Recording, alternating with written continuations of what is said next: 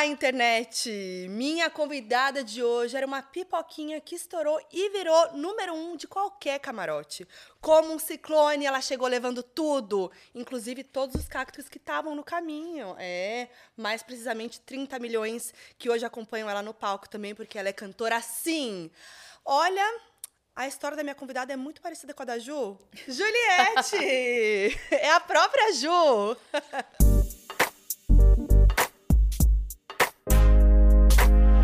Ai, que bom. Até que fim, tô aqui. Ai, muito feliz. Olha, gente, isso daí os cactos pediram, hein? Eles me pediram muito. Agora ele, você vai na foquinha? Você vai na foquinha? Eu vou. Eles, eles falam o tempo inteiro. Então, estamos aqui. Veio no momento certo, pós-ciclone. Nossa, esse álbum muito esperado. Está feliz, ó. Hoje, a gente tá gravando. Hoje, Ju acordou no top dentro do top 10, é, né? Top 9, que assim, até o fim da entrevista a gente pode ver se já mudou. Deus quiser.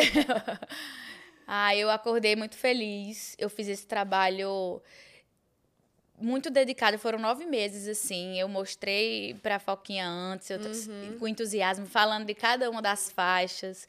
Eu coloquei muito de mim, em sonoridade, em, em letra em tudo. Tentei fazer um mix de tudo que, que eu gosto, que me representa e fazer uma coisa minha, assim, original. Então, eu acho que tá dando certo e a galera tá gostando. Eu tô muito grata. E você ficou feliz com o resultado? Assim, é o que você queria? É o como você esperava? Eu acho que não era o principal objetivo, porque, tipo, não seria justo fazer todo um trabalho em, em, em prol disso, mas também disso. Uhum eu não esperava que ia subir tão rápido. Eu esperava que a galera ia gostar, ia dizer assim: caramba, que legal, Juliette se encontrou, que massa, ia admirar. Eu fiz o trabalho tranquilíssima. Assim, eu fiquei tranquila com o resultado. O processo não foi tão tranquilo porque era difícil, mas é, eu fiz tranquila, sabendo da qualidade do que eu estava fazendo, mas sem pretensão de, de top alguma coisa. Só que agora é que bom que eu estou sendo recebendo surpresas, assim, boas, assim. Uhum. E você ficou aí nesses. Foram dois anos, né? Tipo, do, né? desde que você saiu do Big Brother, você lançou seu EP e tal. Eu queria saber um pouco do processo de construção desse álbum, assim, de produção. Como é que foi? Porque, é, voltando, né? Quando você saiu do BBB, você sempre fala isso, né? Que você não é, nunca pensou em ter uma carreira de cantora e ir para esse lado, assim. E quando você saiu do Big Brother, já tava lá, trá, tem um EP aqui para você, Anitta ali na produção apenas.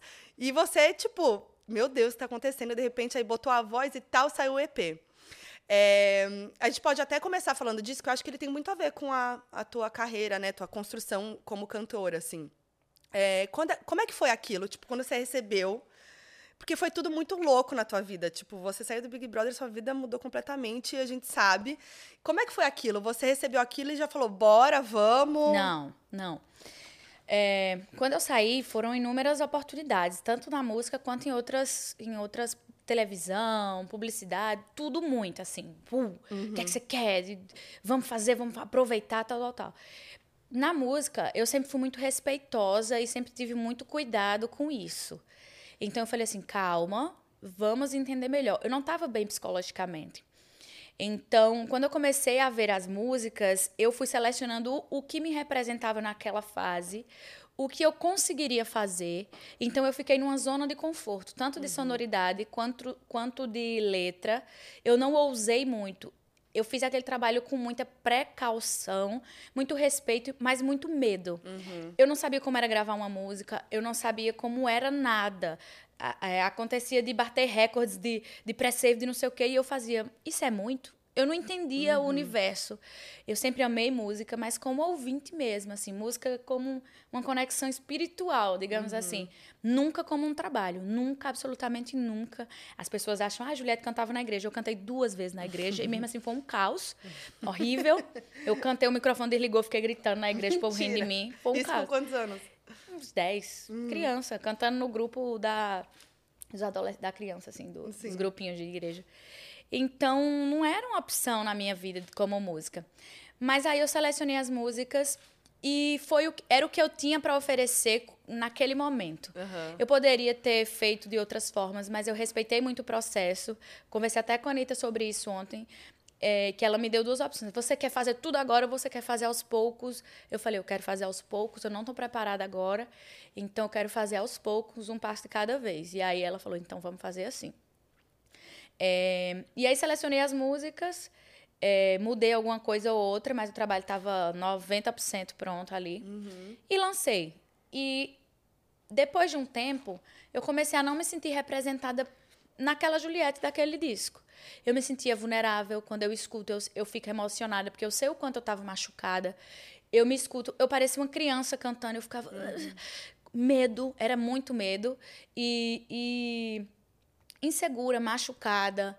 É, passei por um processo psicológico difícil, porque, ai, sair no auge é a melhor, não sei o que, lá, Não, por dentro eu estava me sentindo muito humilhada, mal e, e, e demora um tempo até você se recompor.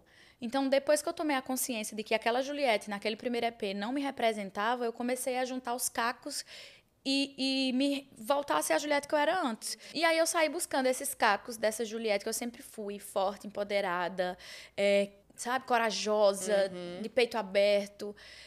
E eu fui buscando isso. Aí eu comecei a produzir o meu novo disco nessa linha. Eu falei, eu quero que seja fiel com a Juliette que eu sou. Sim. E não com aquela Juliette infantilizada que eu estava, uhum. machucada. Óbvio que a gente tem altos e baixos, mas eu, a, o meu comportamento sempre foi outro. Então, eu falei, eu quero ser fiel a isso. E aí, fiz camp, juntei com produtores, com compositores, com pessoas que eu já admirava o trabalho uhum. e fui começando, de pouquinho em pouquinho, a fazer um novo trabalho. E você fala que você não estava bem, é, por quê? Assim, foi pelo momento tipo de muita coisa acontecendo mudando da tua vida é, foi pela pressão de é, ser cantora e do que o público esperava não nada em relação à música uhum. eu acho que quando eu entrei no reality as, os primeiros momentos ali eu, eu passei um processo eu, eu, cheguei a dar uns surtinhos assim se você analisar eu falava só e eu nunca tive questões psicológicas eu nunca tive uhum. eu fazia terapia e tal mas eu sempre fui equilibrada nunca tive nada desse tipo mas eu passei um processo de perder minha autoestima, minha duvidar de mim, uhum. de, de ter minha dignidade, assim, meio que. Eu me senti humilhada com uhum. algumas situações. Então, para mim, chegou um momento no, no programa que eu, eu me sentia tão inútil, tão desprezível, sabe? Rejeitada uhum. mesmo, assim. Eu caramba, eu sempre fui tão querida, as pessoas sempre me admiraram tanto, aqui eu não sou nada. Sabe um processo quando você não tem mais nada a perder? Foi aí que eu subi. Eu lembro desse dia, que foi um dia que eu surtei, que eu estava no gramado, que eu tenho vergonha de assistir aquela cena até hoje. Eu não conseguia me comunicar. Aquela que você pede para todo mundo fazer a roda? O que aconteceu ali, eu queria falar aquilo especificamente para duas, três pessoas, uhum. mas eu tinha medo dessas pessoas e aí eu falei, eu vou falar logo para todo mundo, porque aí eles pegam se eles quiserem, mas uhum. eu tinha medo de falar para eles. Sim. E aí eu começo a falar, não faz sentido para alguns, tanto é que as pessoas ficam, hã? Uhum. E para outros fazem e eles meio que fingem que não. Sim. Mas eu não conseguia juntar as palavras. Eu falava, ai, ai. Eu falava igual meu pensamento, sabe? Uhum. Eu falava, não, mas aí eu tô julgando. Não, mas em pânico. Ali, para mim, foi um surto. Sim. Depois daquele dia, eu me senti tão humilhada, eu me senti tão insana que eu falei assim, cara, eu não tenho mais nada a perder. Eu lembro uhum. que eu fui pra psicóloga e eu falei assim pra psicóloga, que é um. Você não vê o rosto dela, é uma câmera e a, a voz. Uhum. Eu falei pra ela, eu já sei que eu tô cancelada mesmo, eu quero ir embora, eu já perdi tudo, todo mundo me odeia. Ela falou, não, uhum. você tá. Você tá. Preste atenção, Juliette, você tá. Aí ela falou assim: não tem nada perdido, o programa só tem uma semana, duas. Pare com isso, você tá viajando. Aí eu falei pra assim, então tá bom, já tô na merda mesmo. Aí eu falei, ela falou, eu falei, eu vou resolver isso. Ela, como? Eu falei, eu vou dar um jeito. Ela tinha falado para eu ficar na minha e, uhum. e meio que tipo, siga, faça o seu. É. Amor, quando eu saí, eu fiz a reunião, foi pior. Foi, foi pior, saí manifestada. Então, depois daquilo. Eu queria ver a cara da psicóloga você falando. Ah, eu tô cancelada. E assim, o Brasil amando. Não, mas das primeiras semanas eu não era amada, não, querida. Ah, é verdade. Eu era meio não, que. Eu lembro, um estava lá assistindo, né? Pô. Hã? Tava lá assistindo, eu lembro bem. Sim. Mas, enfim, aí eu falei assim: sabe uma coisa? Quando eu não tenho. Se eu não tenho mais o que perder, o que é que me resta? Uhum. Ser eu. Então eu vou ser eu 100%. Foda-se, já tô na merda mesmo. Pronto. Foi aí que eu consegui me reconectar. Sim. Então, quando eu saí de lá, aquilo ainda estava em mim. Eu não tinha certeza absoluta. E depois você passa um processo de que você perde toda a sua autoestima e, e sabe, tudo. É difícil você voltar. Uhum. E ao mesmo tempo eu não tinha tempo de me ouvir. Porque era um barulho tão grande, um barulho externo, era muita gente, era muita oportunidade, era isso, era aquilo. Uma hora eu conhecia Gilberto Gil, outra hora eu estava não sei aonde. E brará, era, era uma coisa tão surreal que eu não me ouvia. Então eu passei um tempo em transe mesmo. Tem coisas que eu nem lembro do primeiro ano, assim, que o povo fala. Lembra que eu falo. Eu imagino. Minha mente meio que protegeu. Sim. Tudo demais é veneno, eu acho. Que psicologicamente o corpo se blinda. Uhum. Você não tem como sentir muita emoção toda hora. Eu, cho- eu comecei a chorar, eu recebia carta de fã, eu começava a chorar com cada uma. Chegou um momento que eu lia 20 cartas, eu passava o dia passando mal, chorando, sentindo. E você não tinha tempo de sentir, né? Eu Era chorava, com um, eu chorava com uma foto, eu chorava com um triângulo que eu via, eu, chora, eu comecei a entrar num processo de exaustão mesmo, Uhum. psicológico. Então foi difícil me reconectar. E ao mesmo tempo eu não tinha tempo para as pessoas mais importantes da minha vida. Sim. E aí eu ficava, e aí, quem eu sou? Foi louco. Mas assim, aí depois que eu tomei consciência, peraí, vou ter que tomar as rédeas ou eu vou surtar. Uhum. Aí eu desacelerei e fui aos poucos e aí eu me reconectei. E nesse trabalho eu coloquei isso. Uhum. Essa retomada de, de autoestima, de autonomia, de empoderamento. É, e mesmo. dá pra perceber que suas letras falam totalmente sobre isso. Dá pra ver que elas são muito pessoais mesmo, né? É, nossa, é, é muita coisa, assim, que eu quero falar, porque é, é realmente muito doido. Não dá pra imaginar isso que você viveu, assim. E quando você fala de se reconectar, de dar um tempo e tal, o que, que você fez? Você, tipo... Porque você não conseguia parar, você não parou, né, de fato. O que, que você fazia pra se re- reconectar, como você falou? Eu diminuí o trabalho. Uhum. Diminuí o trabalho. Antes eu tinha 16 marcas e eu tinha que. Era, são 16 empresas, são É. 16 planejamentos, 16 reuniões, 16 equipes, Uhum. 16 entregas, 16 cobranças. Então, assim, desacelerei em relação a, a, a isso. Fiz menos shows, não fiz tantos, fiz quatro, cinco, diminuí trabalho, não, diminuí em relação a tudo.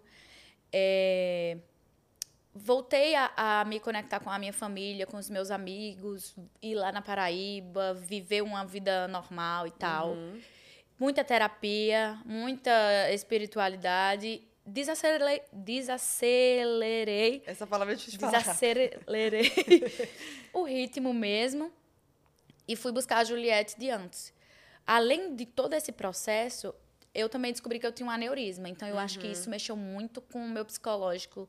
De tipo, quando eu descobri que eu tinha um aneurisma, eu falei assim: tá, já fiz tudo que eu tinha que fazer, já ajudei minha família, cumpri meu objetivo na vida, não tem como eu subir mais do que isso, posso morrer em paz. Então, meio que eu entreguei a vida. Ah, tá bom, vou só esperar e tal. Depois eu faço a cirurgia e eu descubro que eu não, não é um aneurisma, é uma formação atípica. Não ia romper, eu não ia morrer, e eu não preciso tomar remédio e tá tudo bem. Aí eu começo a dizer, então vamos fazer planos novamente, Sim. vamos sonhar novamente, vamos comemorar novamente. Eu acho que foi um, um misto de processo. Sim, E aí eu coisa. é, aí eu fui me, me conectando mesmo, assim. Sim. Acho que foi um- foram tantas coisas que. Nossa, Um furacão de um fato. furacão real, né? Um furacão de fato. E tem alguma, alguma música no teu EP ou alguma coisa que você não consegue ouvir? Você fala, ai, não, não- essa aqui não dá. Não- Eu tenho um carinho, um afeto, eu acho que eu olho com. Ai. Eu olho com um olhar de tipo. Como se eu olhasse pra uma Juliette criança Aham. que, que viveu coisas difíceis. É o mesmo olhar quando eu. Caramba, tipo, ficar bichinha. Quando eu escuto, me- eu sinto esse. Aham. Não falaria dó, mas eu fico, caramba. Cada sonoridade eu lembro o sentimento, o gosto do que eu tava sentindo. Então, assim, inúmeras músicas. Eu não vou falar uma específica, mas inúmeras músicas eu olho eu fico. Por exemplo, quando eu vejo um brinquedo que eu não tinha na infância, eu olho, eu falo assim, putz, velho. Eu nunca tive uma Barbie. Aham. Aí eu olho a bichinha, velho. Eu podia fazer. Eu queria fazer alguma coisa por aquela criança. Sim. E eu penso isso na música. Eu queria ter feito alguma coisa por ela, porque ela tava, coitada, Uhum. ferrada. Então eu olho com esse afeto de, tipo, queria abraçar essa pessoa que tá cantando aí, que não consegue nem pronunciar uma Uhum. palavra direito. Sim. E abraçou, né? Tanto que tem. Assim como a Barbie, hoje você poderia comprar uma Barbie, não sei se você comprou, com o boom da Ganhei. Barbie. Ganhou? Os sonhos me deram uma Barbie Juliette, com, ah, com tudo que eu, que eu tenho, assim. Que tudo! Eu tinha Suzy, eu tinha boneca da. A, a, eu tinha as outras, a Barbie mesmo eu não, não tinha. Né? Sim. E aí, assim como a Barbie, você fez um, um, um álbum do jeito que você queria hoje, né? Depois de tudo. E, e pensando na tua construção, né? Esse processo. É, é muito nítida a sua evolução tipo, de performance, de tudo, de performance, de composição, de produção musical, de sonoridade. O que, que você fez nesse tempo, nesses dois anos? Como é que foi? É, quando que veio o álbum Ciclone? Eu queria saber todo esse processo, assim. Eu acho que eu fiz aula, fiz, fiz fono, fiz técnica vocal, fiz interpretação, fiz teatro entendi mais de música, entrei nesse mundo com um olhar profissional. Uhum. É totalmente diferente você entrar no mundo da música como ouvinte, como público. Sim. Você acha que entende muito. É. Mas é totalmente diferente você entrar como profissão e como estudioso de, sabe? Eu entrei nesse mundo que eu não entrava. Eu não consumia tanta música pop, por exemplo. Sim. Eu tinha algumas referências, Britney, Lana Del uhum. Rey, uhum. é, sabe assim? É, mas eu não consumia de fato, estudava, entendia. Eu comecei a mergulhar nesse universo, fazendo aula, mas eu acho que tem coisas que só o tempo traz. Uhum. Não adianta. Você pode ter o melhor professor do mundo, você pode ter a melhor estrutura, o maior dinheiro do mundo para investir nisso. Só o tempo traz uhum. algumas coisas. Então, eu acho que além do meu esforço foi o tempo. Uhum. Me acostumei, tenho muita coisa a aprender, mas eu já coloquei mais uns aprendizados na bagagem, assim. Uhum. Eu acho que isso, e confiança. Confiança. Que eu não estou 100%, eu tenho muito que evoluir, mas eu melhorei muito, assim. Uhum. Você estava muito nervosa com o lançamento? Muito. eu estava segura do trabalho, mas nervosa, do, nervosa da recepção. Porque uhum. a gente sabe que, às vezes, nem sempre a música boa é a música que faz sucesso. às vezes, tem músicas excelentes que, a, que as pessoas menosprezam, que uhum. as pessoas não ligam. É, e eu sou uma pessoa que eu gosto de umas músicas meio que a, a massa não gosta. Uhum. Também gosto do que a massa gosta, mas tipo, sei lá, Deus me proteja. Antigamente meus amigos ficavam, Lete, pare, eu Deus me proteja. é uma música linda, uma poesia, Sim. mas que não é uma música pop, uma música que todos os jovens escutam. É, não é. Francisca Lombre, Triste Louco Mar. Minhas amigas nem sabiam que música era essa. Eu ia lá, Sim. buscava lá na bolha da bolha da bolha, trazia para minhas amigas e tal. Então, eu estava segura da qualidade do trabalho, mas eu estava apreensiva em relação à recepção do público. E hoje ver que o público entendeu e, e abraçou é um alívio. Sim. Quando saiu, eu falei assim, deu certo, sabe? É, porque eu acho que você fez muito bem essa mistura, essa junção das tuas referências com a música pop, né? Com essa, você fez isso muito bem. E tinha uma pressão na tua cabeça de, tipo, ser mainstream? Porque eu acho que tem essa pressão da, da indústria, que traz muito do artista pop, de, tipo, ser mainstream, estar tá no top e bombar e viralizar no TikTok. Eu ia perguntar o que era mainstream, mas eu, pelo conselho, entendi que é estar tá nos tops. Tá nos tops, do é stream, é né? Isso. Tá. é, tinha uma pressão de também atingir esse público popular. É, Fora da tua bolha, é, assim, né? Tinha um, um objetivo, mas não uma pressão. Eu não fiz nenhuma música pura e simplesmente por isso. Uhum. Eu fiz algumas com potencial para. Uhum. Por exemplo, Beija Eu é uma música que ela é mais popzinha, mais chiclete. E, mas tem uma letra muito legal. Uhum. Então, assim, eu não resumia o meu trabalho a, a, esse, a esse objetivo. Eu juntava. Uhum. Então, tem músicas que eu sei que, que tem potencial e tem músicas que eu sei que não tem, mas é tão boa, tão boa que eu quero que uhum. esteja no meu álbum. No meu, então, eu acho que isso não foi exclusivamente. Não, não era o meu primeiro objetivo. Uhum. Sim. E quando surgiu o conceito de ciclone, o que, que veio primeiro? eu acho que primeiro eu, eu deixei o trabalho tomar minimamente uma forma, uhum. para eu entender o que aquele trabalho no conjunto representava. Eu fui fazendo uma música visceral, uma música empoderada. Eu peguei cada pedacinho, cada Juliette que tinha em mim, como se eu precisasse cantar uma música para cada pedacinho de mim, sabe? Uhum. Uma romântica, uma é, desprendida, uma visceral, uma que conta uma cena da vida, uma que retoma a trajetória. Eu falei o que eu queria falar no disco, isso, isso, isso e isso. Então eu quero uma música para cada uma dessas coisas. Aí primeiro eu fui para os compositores e produtores. Eu falei assim, ó, eu quero falar sobre isso. Uhum. Vamos fazer esse camp. Eu não sabia nem como funcionava um camp. Uhum. Eu acho que eu fiz um camp terapia, porque eu não, eu não sabia o que era, então eu dei todas as informações possíveis para eles conseguirem. E, e eu acho que tem, muita gente não sabe o que é um camping. Ah, Como é, você eu não sabia. o que é um camping? O camp é um. É porque o meu camp foi uma terapia coletiva. Então, não sei se é assim o dos outros artistas. Mas, assim, junto um monte de compositores, produtores e, e, e pessoas que trabalham com isso. Você tem uma conversa com eles, diz o que você quer, mostra algum, algumas referências, fala do que você quer falar é, na música. E é uma conversa. Então, o que eu falei? O que eu queria, a minha história, que muitos não sabiam. Tinha uns que não sabia só quem era Juliette do Big Brother, não sabia quem era Juliette pessoa ou Juliette artista. Imaginavam que eu ia querer cantar um, um tipo de música e quando chegou lá ficaram assim: peraí, então você não é romântica, você não é fofinha, você não é. Você não quer uma música doce? Eu falei: não, eu quero uma música com impacto, eu sou assim. De onde você tirou isso? Ele: não, porque eu achava que você era, tipo, bem fofinha. Eu falei: eu sou também, mas eu não quero ficar falando sobre isso toda hora. Então eu saí mostrando a Juliette da forma que eu me enxergo e que eu quero ser vista. E, por exemplo, eu contava uma história, ó, tal dia eu tava tomando um vinho na mesa, discutindo, pensando assim, assim, aí minha cabeça falava assim, ah, é, ninguém me define, minha casa sou eu, porque essa música faz isso. Eu contava a história, aí a Uhum. pessoa começava a escrever. Começava a escrever. Aí eu falava uma frase, aí a pessoa começava a escrever. A pessoa me perguntava uma coisa, eu respondia. Com a minha resposta, a pessoa criava um, um pedaço de uma letra. Eu ia lá e complementava, eu ia lá e mudava. Foi um processo de construção, foi se encaixando. Então, o primeiro passo foi esse. Depois foi para produção. E cada música, assim que a música foi nascendo, eu fui pensando nos feats, eu fui pensando no visualizer, eu fui pensando na identidade visual, como um sonho mesmo, como um filme na minha cabeça, que eu ia construindo, igual uma coisa de criança, que você vai desenhando e vai viajando. Fui fazendo isso. É, e depois foram colocando os beats, eu fui interferindo na produção, misturando elementos. Bota um triângulo aí, bota uma sanfona aí, bota uma sanfona eletrônica, bota um, um... Tá certo isso, né? Tá. bota um. Eu fui botando, bota um samba, bota um pandeiro, bota não sei o quê, é, fazendo referências e o trabalho foi ganhando corpo. Quando o trabalho estava minimamente encorpado, eu falei assim: o que esse trabalho representa?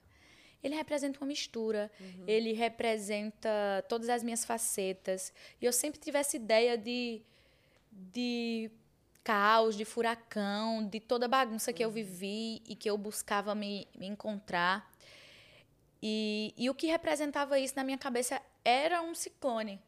Que ele vem e bagunça tudo, e você tem que acalmar, e você tem que juntar os pedaços, e você tem que dar sentido.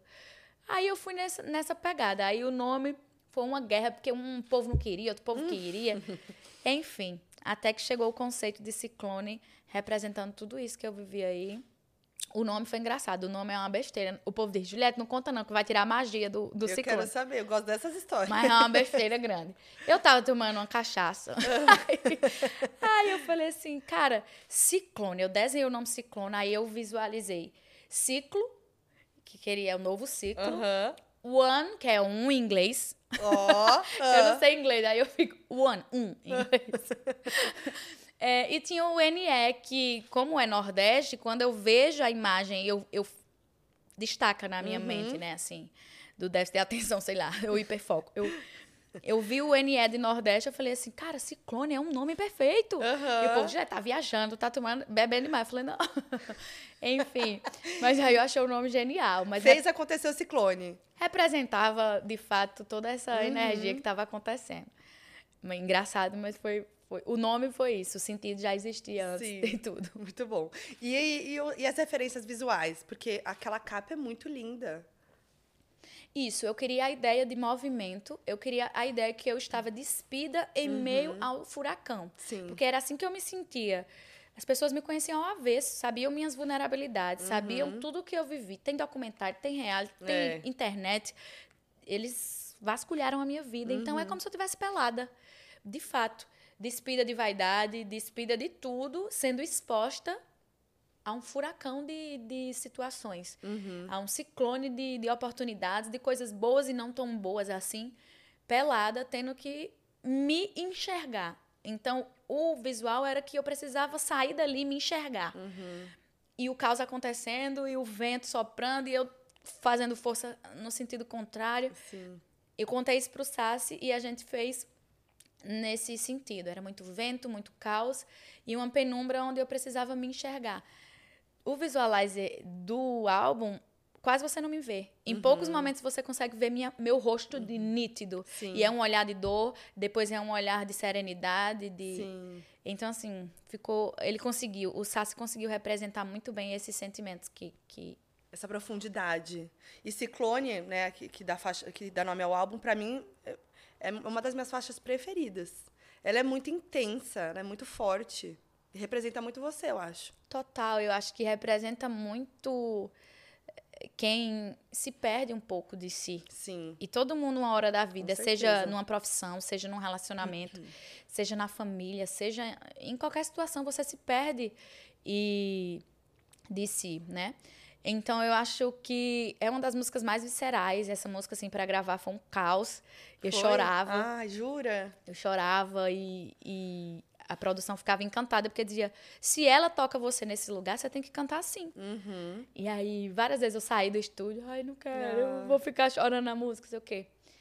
É, mas fala sobre isso, sobre levantar a cabeça depois de uma queda, Uhum. entender que você precisa se reconectar, que. Enfim, fala de, de relacionamento também, o quanto a gente perde a identidade em relacionamentos, em- às vezes em alguns relacionamentos, e que depois disso você se renova, levanta a cabeça e segue. Uhum. Acho que Ciclone fala muito disso. Muito bom. E teve alguma composição que surgiu de um jeito muito inusitado? Ah, quase não namoro foi meio que isso. É? quase não namoro foi assim, Juliette, você namora muito? Aí eu respondi, ah, eu quase não namoro, mas eu pego, mas eu, eu me apaixono, eu fico. E, ah, eu acho essa frase massa. Quase não namora. Aí a É compositora. Eu não lembro se foi a, a, a, a menina ou se foi o menino que perguntou isso. Na hora eu não lembro muito. Uhum. Mas foi meio que isso. E aí, quase não namoro, mas é um quase que eu adoro. Tipo, eu sou paqueradora. Eu falava com ele, eu Aham. sou paqueradora, não sei o quê. Surgiu nessa brincadeira. Cada música surgia. Surgia eu, eu chegando puta num hater que disse que eu não era ninguém. Eu cheguei lá e falei assim: caramba, eu não sou ninguém, pô, olha a minha história. Eu não sou ninguém. eu- Depen- Olha a minha história, o que eu passei, o que eu vivi, o que eu precisei sobreviver. Esse povo não, não sabe quem sou eu, assim, não como artista, como pessoa de fato. Eu sou uma sobrevivente. Eu, não, eu falo isso com o maior orgulho do mundo. Sim. Não é com vitimismo ou, com, ou querendo me gabar, mas eu sei o que eu vivi e o que eu precisei superar para ser alguém na vida. Não financeiramente nem por fama, mas como mulher e dignidade mesmo. Sim. Então, como é que a pessoa diz que eu não sou ninguém? Ninguém é uma porra. Aí, aí saiu a música Ninguém Vai Me Parar e tal. E tal. Então, tudo tinha um, um, um fato, assim. Tudo tinha uma situação que a música partia dali. Sim. Foi um laboratório. As pessoas me conhecem, os compositores e os produtores, choravam junto comigo. Uhum. E, e, e ficavam encantados. Eu contava minha história. Ó, quando eu era criança, a gente precisava fazer isso, isso, isso na minha família. Umas coisas bem profundas, assim, Aham. do que eu vivi, de cenas. E eles traduziam em música. Sim. Então foi um processo de autoconhecimento e eles me conhecerem e entrarem nisso também. Aham, assim. Sim, Foi ai, bonito. demais. Mas é muito doido, né? Quando a gente ouve você falar, tipo, ai, dei um comentário de um hater e eu fiquei assim, não sei como assim. E é isso, você, tipo, meu Deus, você tem. Você é muito amada, você tem muito fã, você é muito grande, em todos os sentidos, assim. E aí é muito louco como, no fim, né, assim, é isso, você também é humana e, e comentários negativos também te pegam, né? É, eu fico pensando assim, primeiro em relação a, a me pegar. Cara, eu acho que eu convivendo no mundo dos artistas, eu converso sobre isso. Me pega muito menos do que é o normal. Aham. Eu não ligo muito. Sei. De verdade, não me machuca. Ontem minha equipe tava revoltada com um negócio que saiu. Eu tô com ódio, eu tô com ranço, eu tô com raiva, não sei o quê. E eu falei assim, eu tô nem aí. Tipo, que besteira, eu tô preocupada com isso aqui, ó. Sim. Outra coisa, eu sei o quanto o ser humano ele coloca frus- frustrações, expectativas no outro como uma forma de se sentir melhor, como uma forma de, de machucar o outro para se equiparar, porque ele tá machucado. Eu sempre Sim. falei isso, no reality eu falava assim, pessoas machucadas machucam. Sim. Eu entendo que não é sobre mim, é sobre uma frustração, é sobre sei lá o quê. Uma mágoa, uma ferida, eu represento alguma coisa que não fez bem a pessoa, não sei. E eu acho que foi, não lembro se foi Chico, algum, olha, minha, alguma pessoa falou assim, no Brasil, é, fazer sucesso é uma afronta. E outras pessoas me falavam assim, Juliette, às vezes colocam você no topo só para ver sua queda. Exatamente. Então, eu sou muito pé no chão com isso. Eu tenho muita consciência de que eu não posso me deslumbrar, porque ao mesmo uhum. tempo que eu uhum. posso subir, eu, eu, eu posso descer. Eu não ligo tanto, mas eu fico pensando assim, cara, por que isso? Eu não estou fazendo mal a ninguém. Uhum. Eu tento fazer minhas coisas muito honestas, assim, certinho, respeitando todo mundo. Mas há um, uma insistência de humilhar, de, de machucar o outro gratuitamente. Uhum. Véi, porque se uma pessoa está querendo fazer música ou querendo fazer qualquer coisa, ela está colocando a energia dela naquilo. Eu nunca na minha vida vou chegar lá para dizer, você é uma bosta. Sim. Pra quê? Pra quê? Total. Eu não entendo de verdade a lógica, mas me machuca pouco. Uhum. Só se eu tiver muito frágil. Aí, Sim. se eu tiver muito frágil, eu fico triste. Uhum. Mas eu tenho consciência que não é sobre mim. Então... E, isso que você está falando me resgatou um algo que aconteceu, né? Assim, quando você lançou seu EP e tal, de ah, Juliette é artista, não é artista. Toda essa. esse essa questão que virou virou uma questão mesmo, todo mundo falou o que, que é ser artista, o que, que é ser, ser famoso, ser artista. É, eu, obviamente, eu sei sua opinião sobre isso, né? Já foi muito falado e tudo, mas eu queria entender a tua construção como artista para você. Se mudou muito a partir do momento que você virou famosa, sabe? Cara, é, antes de tudo isso acontecer na minha vida, eu acho que eu era muito mais artista, uhum. sabia? Porque a arte é uma coisa tão bonita e tão ampla. E quando você consegue tocar o outro com alguma coisa que você faz, com seu talento, com seu dom, antes de trabalhar com arte, eu já era artista. Uhum. É, eu era maquiadora, eu sempre tive esse espírito criativo. Eu cantava para os meus amigos na brincadeira ali e eles já me reconheciam, reconheciam isso como arte. Caramba, uhum. Juliette, que coisa linda. Estou emocionada você cantando essa música de uma forma tão visceral e tal. Então, para mim, a arte é isso. A arte é uma coisa uhum. tão ampla, tão bonita. A arte abraça, acolhe eu vejo uma pessoa, um garçom na rua que faz, que faz o seu trabalho de uma forma bonita, poética, chega uhum. ali, conversa e é alto astral e não sei o quê. Para mim, isso também é arte, tocar uhum. o outro com alguma coisa criativa. Sabe? Um garçom que chega brincando e, uhum. e você vai querer o quê? Não sei o quê é arte. Uma maquiadora que coloca, que faz ali, que mistura tintura, que estuda as coisas das cores, que transforma, ela tá pintando uma tela é artista. Então eu já tinha consciência que eu era um artista nesse sentido.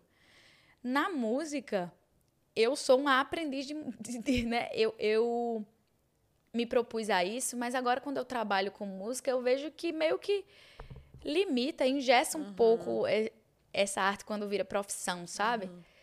É, eu sempre me reconheci como, como artista, sempre fui artista e reconheço nos outros também essa luz e esse potencial. Não acho que é uma descrição, eu acho que não tem um imetro, não tem como dizer quem é artista e quem não é. uhum. é. Às vezes tem uma pessoa que é muito mais artista do que quem está no número um de, de qualquer chart. Então, para mim não faz o menor sentido. Isso fala muito de frustração e de querer machucar o outro. Com e não certeza. fala sobre quem eu sou. Sim, sabe? sim. E como que a, a música entrou na tua vida? Tinha algum artista na tua família? Tinha... Da onde veio? Eu fiquei fazendo esse questionamento muito tempo. Meu irmão canta, mas uhum. assim, igual a mim. Eu tava na igreja, a gente assistia muito reality musical. Raul Gil, essas coisas. Uhum. E eu viajava, eu me apaixonava pelos artistas. E, sabe, eu ficava criança, assim. É, a arte drag também me, me inspirava muito. Eu uhum. achava aquilo ali... Uma... Eu lembro que a primeira drag que eu conheci foi através da maquiagem. Que eu olhei Sim. a maquiagem e falei, meu Deus, ela fala tanto com essa maquiagem, uhum. muito mais do que tantas outras pessoas. Olha o quanto ela fala com essa maquiagem, o tanto de poder, de, de beleza que ela traz com isso, de liberdade, sei lá. Uhum. Então, eu lembro que quando eu era criança, a música era uma das coisas que me fazia chorar. Eu lembro que lá no Nordeste, na hora que tocava Maria de seis horas, no, na rádio, uhum. é um aboio de um vaqueiro. E aquilo me provocava um choro que eu não conseguia explicar. Eu começava a chorar. Sim. Era sentimento através da música. Então, ali eu entendia que era um lugar meio que espiritual mesmo a música. Eu fui co- construindo isso. As lavadeiras, quando cantavam aquela voz meio. É, é tão visceral que chega a ser. É, é um choro, né? Elas É. cantando, lavando roupa, parece um choro. Isso eu, três anos de idade, eu chorava incontroladamente. Parecia que elas estavam sofrendo e eu entendi, sabe? Enfim, nesse lugar eu acho que despertou a conexão com a música. Depois disso, é assistindo reality, vendo a arte drag. Hoje eu me emociono. Eu fui pra Miami com, com o Hallis e a gente queria muito ver um show de drag. Uhum. E a gente tava num, num, num bar, assim, e a gente tá assistindo show de drag e meu olho encheu de lágrimas. Pra mim, aquilo é arte pura. É.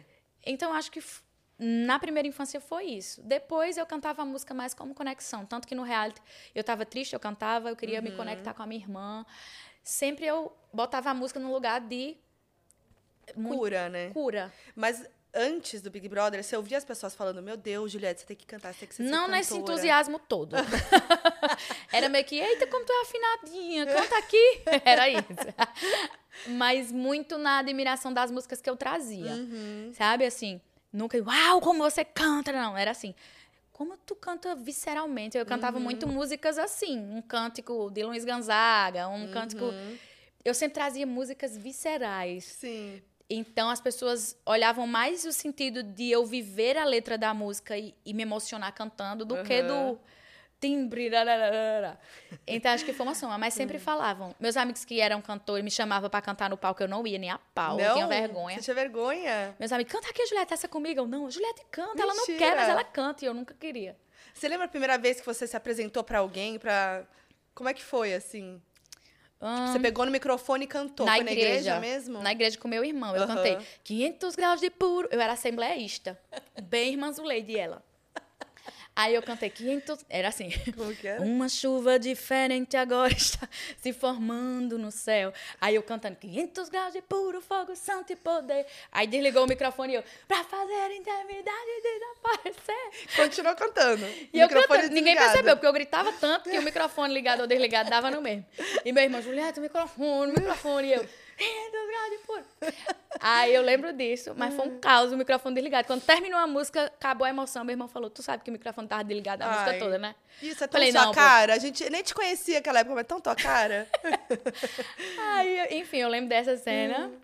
É, Eu acho que, assim, de apresentação foi o máximo. E depois só com violão e voz com roda de amigos galera. na- no rolê. Sim. E aí eu fazia muito isso no rolê. Cantava. Minha galera é meio alternativa, assim, Uhum. sabe? Umas músicas alternativas e tal. Depois, uma brincadeira ou outra entre amigos, mas Sim. nunca profissionalmente, não. E você lembra como que foi a primeira vez que você subiu no palco com a tua turnê, como é assim, pra cantar o teu trabalho, não necessariamente a turnê, porque você subiu no palco antes. A primeira vez antes, assim, de como Juliette cantora. Foi com Gilberto Gil apenas. Apenas. Um grande beijo. Apenas. Primeiro, eu acho que quando eu cheguei no estúdio, que eu vi, que eu já conheci o Gilberto Gil, eu já tive ali uma catarse, sei lá o que Nossa. foi. Meu pé tremia, eu queria ir pro chão, eu queria chorar, eu queria abraçar, e era pandemia, eu não sabia se podia. E eu ficava... Meu Deus. Eu, foi um misto de sentimentos que, que eu fiquei assim, a energia dele era tão forte que eu tremia, assim, eu falava, Aham. meu Deus, eu tenho que me controlar, tô passando vergonha e tal. E aí eu cantei na live de São João do Gilberto Gil, que foi a primeira. A minha boca tava. Ah, de surge. Não da tremendo. boca, lembro de você cantando. Eu tremendo. Uma estrela no céu. Me faz... Eu não conseguia segurar aqui o músculo pra cantar. Era tremendo inteira. Primeira vez, assim, mas não tinha público. Era live Uhum. Produção, né? e produção, só. Aí depois, primeiro show da minha vida foi no meu show. 6 mil pessoas, 50 mil pessoas. Eu senti o gosto de mercúrio na boca, de medo, de Deus. sangue. Falei, vou, vou desmaiar e passa. Juliette desmaia no primeiro show. Só pensava nisso. Sério, era um pânico que minha boca secava, minha garganta secava, eu escorregava. Foi muito engraçado. E tá no YouTube pra todo mundo Sim. ver. Tipo assim, tá lá, ó. Quer meter o pau em mim? Pode assistir lá, tá? No... Meu primeiro show da minha vida foi, foi gravado. E o YouTube foi lá e disse, eu vou fazer. Eu foi muito vou. bonito. Ah, foi incrível, incrível. E a sua turnê, Caminhos, é muito linda. Eu estava lá na estreia em São Paulo. É muito linda toda a produção, assim, é, é, é muito louco pensar como... É isso, você não... é sua primeira vez numa turnê, cantando, e já daquele jeito, né? É, você, você que decidiu tudo ali da turnê já? Tudo. Eu, eu arrumo briga porque eu não sei de nada e quero me meter em uhum. tudo. Mas eu sigo muito minha intuição, velho. Minha intuição é uma coisa que todas as vezes que eu não escuto, eu me arrependo. Sim. Então, de tanto acontecer isso, de tipo, muitas vezes eu recuar e, e seguir opiniões eh, de, de especialistas e recuar na minha intuição, uhum. e quando deu merda ou, ou, ou não, não é tão bom assim, eu me arrependo tanto que eu me prometi o seguinte: eu vou errar, mas quando eu errar, eu quero pagar pelo meu erro. Uhum. Eu quero errar porque eu quis. E não porque eu cedi. Sim. Eu não quero errar porque eu recuei. Eu quero errar porque eu fiz. Aí eu tenho mais coragem. Eu sei que eu vou errar muito. Porque até pessoas que têm anos de, carreiras, de carreira erram, Sim. experimentam e testam. Mas eu, eu vou errar porque eu quis errar. Eu quis não, eu ousei, né?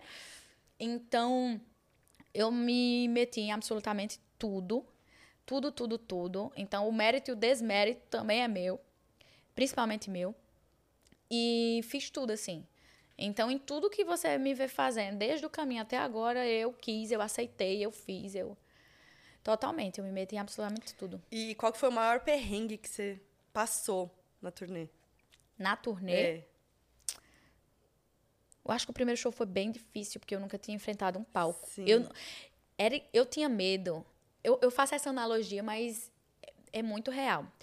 Sabe que quando você escuta que sexo é bom, sexo uhum. é bom, é maravilhoso, você vai amar, sexo é bom.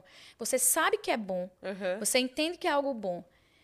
Mas quando é a primeira vez, você fica assim, que estranho, é uhum. é isso, é aquilo, meu Deus, onde é que é bom? Peraí, não, não é bom. Era esse sentimento que eu tinha. Eu sabia que cantar era bom, eu sabia que eu ia ficar feliz, eu sabia que eu estava fazendo uma coisa de prazer que eu queria, mas na hora eu fiquei assim, é isso, é? Como é? Eu sinto o que agora? E não sei o que. Minha cabeça ficava em loop. E quando o público gritava, demorava a chegar a vibração e eu ficava inocente, assim, amor. Quando chegava, eu fazia. o povo. Tipo assim, eu fazia, não sei o que, aí o povo, uau! Aí eu. Aí eu, vinha. Velho, muito engraçado. Ou então o povo falando no meu ouvido. Uhum. Julieta, eu, eu ficava assim. Meu ó, Deus. Mas aí você não pegou uma dica com a Anitta, não? A rainha do, do ponto aqui do. O que é que produção. eu fazia? Eu ia pros shows dela, eu ficava com ponto igual dela. Eu ficava ah. curtindo embaixo, mas eu ficava com fone, vendo toda a gerência dela. Só que, amor. Mentira! Anitta é um ET, ela é. não é uma pessoa normal. Não. A forma que ela tem de, de comunicação e de pensar mil coisas ao mesmo tempo poucos artistas têm. Então, não tenho como ter ela, como, às vezes, como parâmetro. Porque, às vezes, minha equipe fala, vamos fazer isso, isso, isso. Aí eu faço, ei, eu sou Juliette, eu não sou Anitta. Porque a nossa equipe é quase a mesma. Eu falo assim, calma. Porque ela é muito... Ela tem uma destreza muito grande nessa área aí eu aprendi muito escutando e vendo o tanto que ela fazia, mas a experiência é o que determina. Claro. Hoje eu já consigo entender a comunicação de uma pessoa que está em cima do palco. Uhum. Eu consigo ver como as pessoas estão agindo e entender, mas no início é como dirigir. Você, como é que uma pessoa passa marcha e dirige ao mesmo tempo? Você não uhum. entende quando você começa a dirigir, você faz Sim. automaticamente. É igual com a música. Como eu vou cantar, ouvir 10 pessoas, mil pessoas no meu ouvido, cantar, sorrir, dançar, respirar, controlar o nervosismo, interagir, com interagir público. ao mesmo tempo, só com prática. É. Então, acho que eu fui aprendendo. Muita coisa foi difícil. É, muita coisa. Eu, eu ficava em pânico o tempo inteiro. Mas eu tenho um, um instinto de reação rápida muito forte. Eu acho que pela minha uhum. vida que eu precisei Sim. ter eu me adapto a tudo. Uhum. E eu mesma me surpreendo com o que eu consigo fazer na hora do medo. Então, acho que foi isso. Sim. Foram vários desafios. Sim. O medo era o maior deles. Nossa, imagino.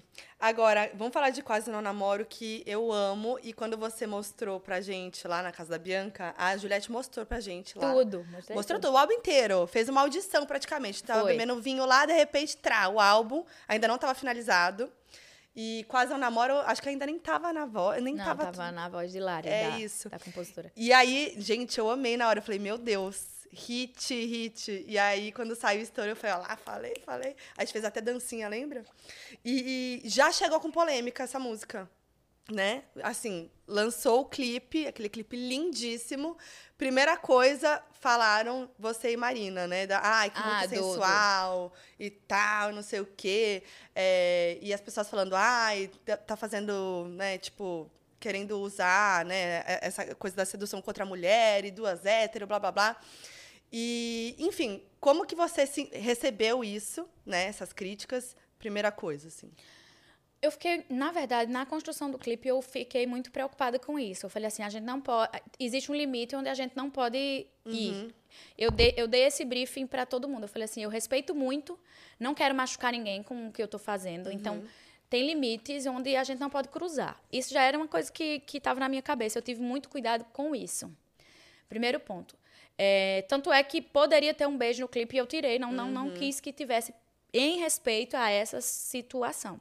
Sim. Essa, essa, essa causa. Uhum. Então eu tive cuidado com isso. Mas eu também tentei ser fiel a o que a música trazia o que, e a arte. Ali são dois, duas personagens, uhum. dois personagens é, que representam outras coisas. Nem sempre duas mulheres, nem uhum. às vezes uhum. pode, sabe? É algo muito amplo, artístico. É, mas na vida real, eu tenho esse comportamento de agarrar minhas amigas. Você sabe. Uhum. Então, assim, não é pra agradar ninguém ou desagradar Sim. ninguém. É algo que eu faço, que eu brinco, que eu abraço, que eu dou cheiro, que eu beijo. Uhum. Para mim é algo que é minha realidade. Então não acho que isso possa ser algo negativo para ninguém. Uhum. Foi nesse lugar, zero intenção de fazer isso. Acho que, que eu tenho muito respeito à, à causa e à minha arte, ao uhum. que eu estou fazendo. Fiquei triste de poder ter magoado alguém, peço desculpa se magoei, mas reconheço que não não vejo dessa forma. Uhum. Não vejo. Eu Sim. vejo de uma forma bem bonita, natural e respeitosa. Uhum, sim. E aí, agora a gente está, assim, dia depois que veio toda a polêmica de, da, das questões lá que a Manu Gavassi falou na, na, entrevista do Acessíveis, né, o podcast da Titi da Marimun, sobre a sua inspiração visual no Gracinha, né? E, e aí ela fala, né, que você ligou para ela e tudo mais. E eu queria saber de você, se quiser falar sobre isso, como é que foi, né? E, e a sua inspiração, realmente, se ela veio mesmo, como é que foi? É, não, eu acho que esse trabalho é muito amplo. Eu acho que uhum. tem foi o que eu falei para ela no áudio. É, tem algumas coisas semelhantes, mas em inúmeros trabalhos tem. Essa questão da época, se você uhum. retrata uma época e uma coisa de arte numa escola de arte, é, naturalmente, Madonna tem trabalho desse tipo, uhum. inúmeros artistas têm trabalho desse tipo. O que eu acho que ficou bem próximo foi a questão da letra e da fonte. Uhum. E aí eu falei para ela, a letra e a fonte, mas é uma fonte que, que é estudada em vários lugares, e está em Tarantino, está em uhum. várias referências. Falei para ela que respeito muito o trabalho dela e tal, acho Manu uma grande artista e tem um carinho muito grande. Não foi a intenção, uhum. não foi a inspiração. E eu falei para ela, se essa fosse a intenção, eu teria falado, uhum. pedido licença e citado. Uhum. Então a gente conversou e nesse mundo é muito disse-me disse e as pessoas tentam muito colocar uma mulher contra a outra, uhum. um artista contra o outro. E eu não quero valorizar isso. Tá certo. A pessoa que eu poderia falar, eu falei com ela, falei o que eu penso, ela falou o que ela pensa. A gente se respeita muito, respeita o trabalho um da outra. E assistam o clipe e tirem conclusões, uhum. porque o uhum. clipe eu não acho que tem nada a ver, são dois roteiros totalmente diferentes. A época da arte é, talvez seja semelhante, uhum. mas o roteiro, a história, é, todo o resto não é. Assistam que, que, que fica mais nítido. Eu falei para ela, quando o clipe sair, você vai entender que não tem nada a ver. E o clipe é totalmente diferente. Esse momento foi quando veio a capa. Que aí foi da capa. Começaram a falar. Porque eu não estava acreditando. Eu escutava as pessoas falando. Ah, tá. uhum. Eu falei, isso é fofoca. Uhum. Então, vou perguntar para ela. Eu, li, eu mandei áudio nesse sentido, amigo, ó, tá um disse, me disse, eu quero saber, é verdade ou não é? Uhum. Porque eu vou logo direto na pessoa. Eu não, eu não fico alimentando esse rolezinho de, de botar um contra o outro. Eu acho isso um saco. Sim. Então eu já ligo logo pra pessoa. Se sai uma fofoca sobre a gente, eu ligo pra você e digo, ó, como é? É Perfeita. isso ou não é? Então foi mais nesse sentido de falar diretamente com a pessoa. Que bom. E não alimentar isso, que eu acho isso um saco. Sim. É, não, e, e ela fala isso, que é, é, é, exatamente o que a Manu falou na entrevista, que ela falou assim, cara, é difícil ter isso no meio. E é, é muito, tipo, de. Porque tem. Tem pessoas que se aproveitam, como você falou mesmo. Ah, vou aproveitar que tá dando esse burburinho, vou deixar rolar. Não. Você foi lá, fala com ela, resolveu com ela. Não alimento. E, e de verdade, se a minha arte for crescer por conta de polêmica, não vai crescer nunca, porque não. eu odeio isso. Uhum. Ai, é bom, gera buzz. Ai, achei isso um saco, uhum. preguiça. É uma estratégia que o público já sabe. Ai, quando começa um bafafá assim, aí o povo, ai, é bom que dá. Ah, não acho. Não. Uhum. Acho que é um desrespeito com a nossa arte. Sim. fazer isso, colocar o nosso trabalho para crescer com essa, dessa forma. Não acho. Eu acho que a gente não tem nem que alimentar essas coisas. Sim. Eu tenho uns comportamentos que, que eu vejo no mundo da, da fama e da, da música e tal, tal, tal, que muitas pessoas alimentam. Eu faço, eu não me alimento. Uhum. Eu não vou ceder a esse tipo de comportamento. Eu não quero, não faz parte de mim. Não vou alimentar rivalidade com ninguém. Uhum. Não vou criticar o trabalho de ninguém. Não vou machucar ninguém. Pelo contrário, respeito e, e, as pessoas e não quero que façam comigo. Então, eu não alimento essas coisas. Já corto logo e feliz para sempre. Que ótimo. Muito bom. E é isso. Espero que, que, que isso ajude que as pessoas também parem, porque eu acho que fica também muito uma guerra entre fãs, né? De tipo fazendo comparação e de e isso acontece muito há muitos anos, no, principalmente no pop, assim, e principalmente entre mulheres. Muito. E é o é muito chato. É, é imoral, pô. E é impressionante. Eu comecei agora no pop. Olha, uhum. eu bem diva do pop. É diva é. do pop, sim. e eu já vi que já é, parece é. assim. Ou você afronta alguém quando você se propõe a fazer alguma coisa desse tipo, ou fica briga de não sei o quê. Eu acho que isso não acrescenta em nada. Sim. Isso só empobrece, isso só tira o, o, mérito das coisas que são feitas com tanto carinho. Sim. Eu não, não, concordo com isso, não. Não acho massa, não. Boa.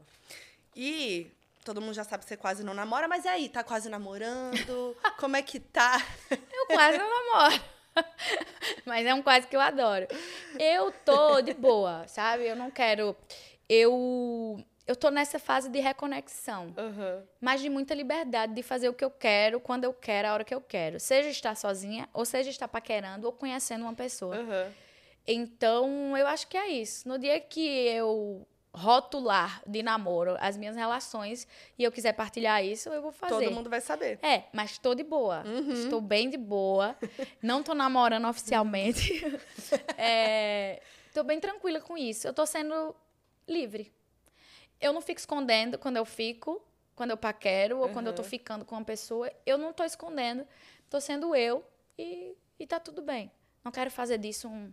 Uhum. Poderia fazer, porque, segundo os especialistas em marketing, isso dá buzz. Mas tô de boa. Eu quero que o que dê buzz seja a minha música boa. É isso, boa. O resto é consequência. Muito que bem. É. Mas eu acho você super discreta. De verdade, assim, tipo, com, sua, com, com, esse sentido da tua vida. Porque é isso, claro, ficam falando, viu, não sei aonde, não sei o quê. Mas, tipo, você é muito discreta, sempre foi. Porque eu imagino que quando você sai do Big Brother desde lá até hoje, o que deve ter chovido nessa DM. Choveu, mas não foi muito, não. Viu? Ai, Queria duvido. que tivesse sido mais. Eu duvido. Foi um pouco, mas não tanto quanto o povo acha. É, mas eu acho que eu não fico usando isso como uma estratégia de, de marketing ou de buzz ou de não sei o quê. Eu acho desrespeitoso uhum. fazer isso com uma relação ou com outra pessoa. Sim. Não acho massa, então não faço. Respeito quem faz, mas eu não faço. Então eu deixo muito natural. Uhum. O que acontece, assim, é muito natural. É, mas não foi tudo isso, não. Depois uhum. de um uhum. tempo parou, inclusive. Não tive muito, muito. Queria ter tido mais. E vamos falar de Tengo agora, que o Visualizer é a coisa mais linda.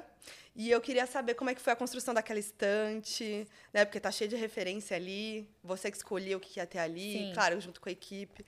É, Tengo, ela traz todo esse poder da, da, da leitura, da literatura, da ancestralidade de Gonzaga. Uhum. Desculpa, de tudo isso. Então, eu tentei colocar tudo isso em um minuto. É, tem a estante que representa, tem um triângulo, a estante está em triângulo. Uhum. Ela representa tudo que está dentro daquele tengo-lengo-tengo.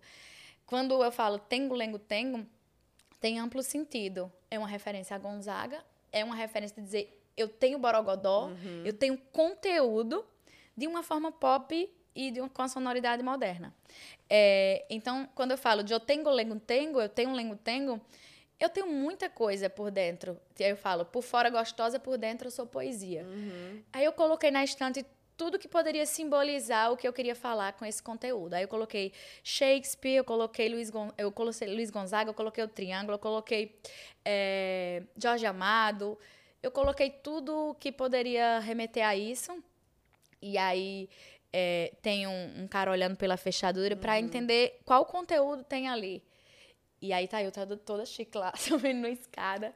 Então, essa foi a ideia, de mostrar que por fora eu sou gostosa e por dentro eu sou poesia. Lindo. Então, E a cor roxa tem algum significado? É a cor do conhecimento, né? Uhum. E também traz essa questão de Shakespeare também. Sim. Eu sou apaixonada por Shakespeare, É, pois né? é, porque sai da frente também a referência é clara, Muito. né? O- Quando eu, eu costumo dizer que o Shakespeare inventou a humanidade. Todos os Aham. conceitos que a gente tem hoje, ele inventou. Ele falava sobre tudo. De medicina, literatura, direito, dramaturgia. Tudo que você imaginar, Shakespeare já falava antes de muita gente Sim. mencionar. Então, se eu quiser, eu coloco Shakespeare em qualquer lugar. Então, eu amo muito e eu tentei fazer isso no meu trabalho porque me representa muito. Eu fiz direito e a minha monografia foi o quê? Shakespeare, e o direito. Aham. Eu fiz letras e eu estudava Shakespeare, estudava os, comparando aos artistas brasileiros, Uhum. aos é, ah, literários, aos, aos mestres brasileiros. Então, Uhum. Eu boto Shakespeare em qualquer buraco. Onde tiver, eu, eu saio colocando. E, e sai da frente, a referência tá muito óbvia e o clipe é muito lindo também. Queria saber também como que foram os bastidores desse clipe. Foi, Mara, é muito bonito o clipe e fala justamente isso. Tem muito shade, aquele clipe tem muito shade. Tem, tem uns que tem. descobriram, tem outros que não. Mas é que meio essa estética de que eu era uma, uma nova artista, estava interpretando as, as peças de Shakespeare, e os outros atores eram os, os haters, que não acreditavam em mim, que riam de mim, que, que me menosprezavam. Fazendo tudo isso, colocando Hamlet, colocando a rainha Macbeth, trazendo o poder feminino e, e, e, e a assertividade e a força com faca. Eu botei a peixeira, meti a peixeira na testa na hora que fui fazer o clipe. Tem dança, tem sensualidade. Tem referência a Zabé da Loca, que é uma grande mulher nordestina que tocava pífano.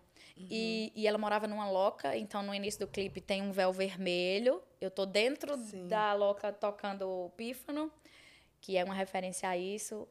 Eu sempre tento trazer meus elementos ancestrais, é, culturais e, Sim. e, e enfim.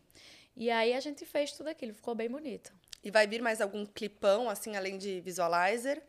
Por enquanto, não. Vamos trabalhar. A gente tem o, o projeto de trabalhar um visualizer por semana, para trabalhar cada música com identidade visual diferente. E tá muito bom. Se tu vê, tipo, depois eu te mostro as identidades, assim. A com João Gomes, a gente fez Ai. referência a Gonzaga e Maria Bonita no Visualizer. Ai, a fotografia lindo. tá linda. Tá, e era pra ser sério, era pra gente ficar assim, ó, bem sério, Aham. olhando numa cadeirinha de interior, olhando um pro outro, assim, mas não conseguiu. Aí o clipe ficou, ficou divertido. Fica O- divertido. Aí fiquei eu e ele rindo, ele fazendo assim, eu Ah, fazendo que assim, tá bem fofo. bonito. Que legal. É o próximo. Ahn, e a gente vai tra trabalhar o primeiro ciclone. Eu não sei qual é o próximo, tenho que olhar, é? Tá. tem que ver. E que mais? Ah, tem vários. Tem um de, de Ninguém, que eu, quando eu comecei a gravar a música, eu falei, bota um, ba- um barulho de moto na música. Aham. Porque quando eu penso que eu tô desbravando tudo, eu penso assim. Eu era uma mulher antiga e eu tava num cavalo. Tá. E aí eu vou passando as épocas na minha cabeça. Vou passando as épocas e de repente ela fica moderna e ela tá numa moto. Tipo, ela mudou, a época mudou, mas as adversidades con- continuam as mesmas. Tipo, aham. você tem que estar o tempo inteiro se provando. A letra da música fala isso, né? É, A gente vai te ver de moto? e aí eu tô numa moto. Só que a moto, eu não falei isso. A moto vira um cavalo. A moto é um cavalo de metal. Ah. E eu tô meio que num deserto. E eu tô na moto. E de repente, pum, eu tô velocidade na moto. Você anda de moto? Eu, então, eu ando de moto, a minha família tem oficina, todos os meus irmãos. Meu pai é mecânico, meu avô era mecânico, meus tios são mecânicos. Meus irmãos têm oficina lá em Campina Grande. Desde criança eu ando de moto, motocross. Eu tenho uma moto pesada, minha moto é mil cilindradas. Eu ando. Jura? Nunca vi no meu Instagram, me segue lá. Você andando lá. de, de moto? Eu te sigo, mas eu não lembro você Hoje andando tem de moto. vários vídeos eu na motocona só. Andando assim, rolezão? Gente, acho que eu não tinha visto, não. Tem. As pessoas estranham. Uma vez eu tava no sinal e eu vi um carrão me seguindo, um carrão me seguindo. Eu falei, caramba, não é possível que esse carro vai me assaltar, é mais caro que a moto, pô. Aí eu falei, se eu fazer, bora trocar? Aí o carro me seguindo, velocidade, e eu tum, tum, tum. Aí quando chegou era Bela e Graciane. Aí ele disse, olha que aleatório, pô, eu andando de moto no Rio de Janeiro, Bela e Graciane atrás, correndo de mim. Parece, parece um filme. Não, você tá de Aí eu sacanagem. abri assim, olhei pra trás, eu me tremendo todinho. Eu falei, se me roubarem. Eu falei, não é possível, esse carro é muito chique.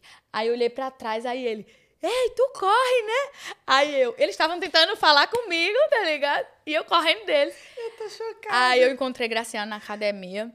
Ela falou: Ei, deixa eu te falar que a gente pensava que era uma criança andando numa moto.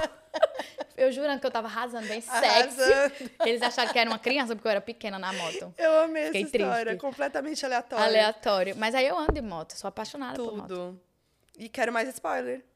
Ah, tem vários. Eu já falei dos lá tudinho. O de Beija Eu é uma releitura, que eu tô com esse casaco aqui. Aham. É uma releitura de, de, de Romeu e Julieta. Uhum. Ele é Romeu e ele faz um trocadilho na música. Me deixa ser o seu Romeu Juliette. Uhum, ele faz um, um- bem legal.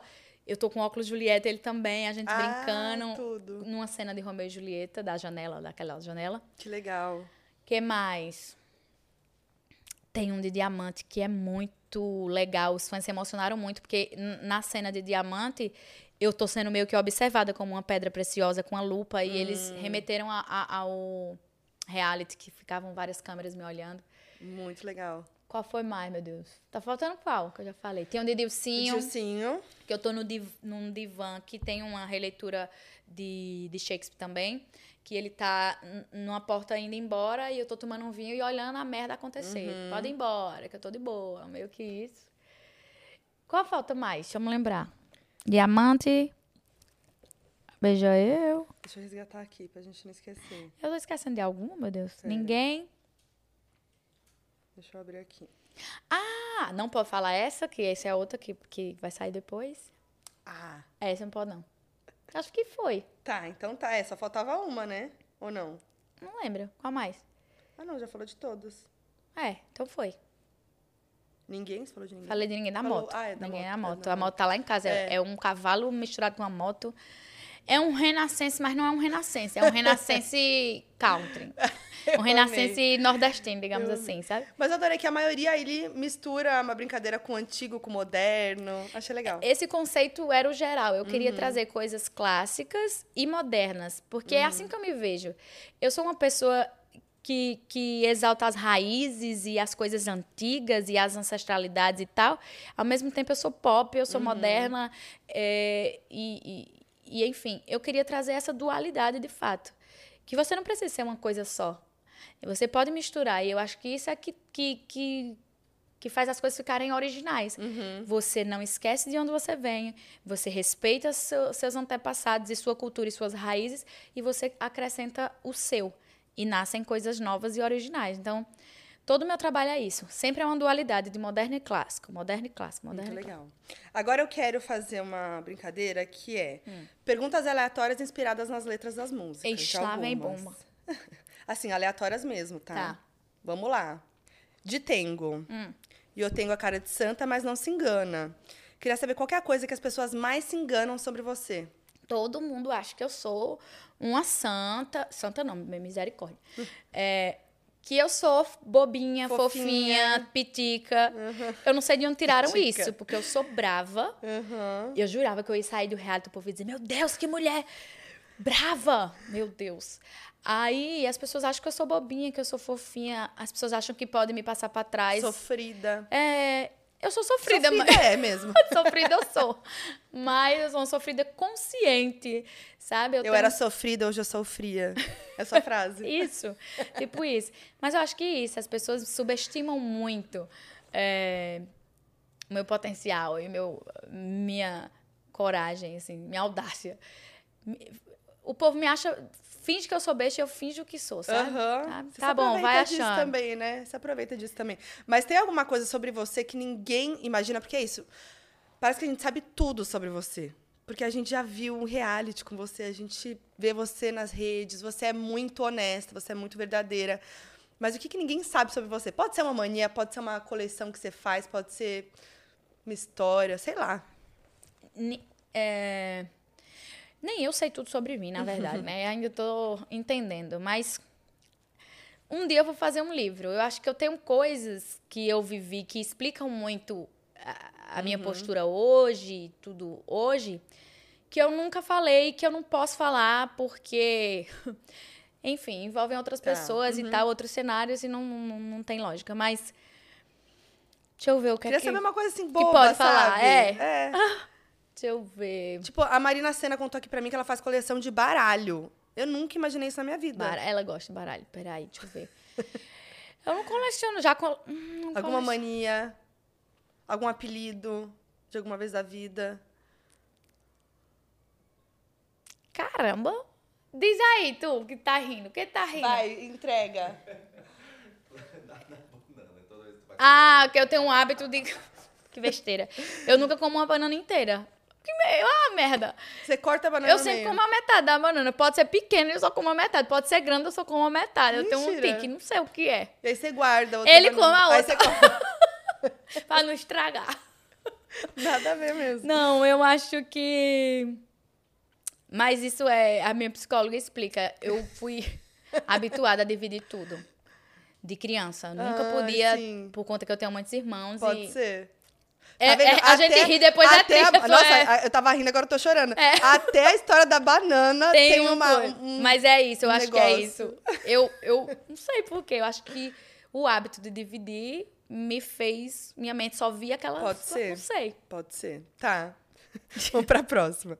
É, não sou imune ao sentimento, mas é que todo mando ele faz tempo, né? Não- quase não namoro. Você é daquelas que demonstra mesmo que você tá apaixonada, esconde. Escondo. É isso.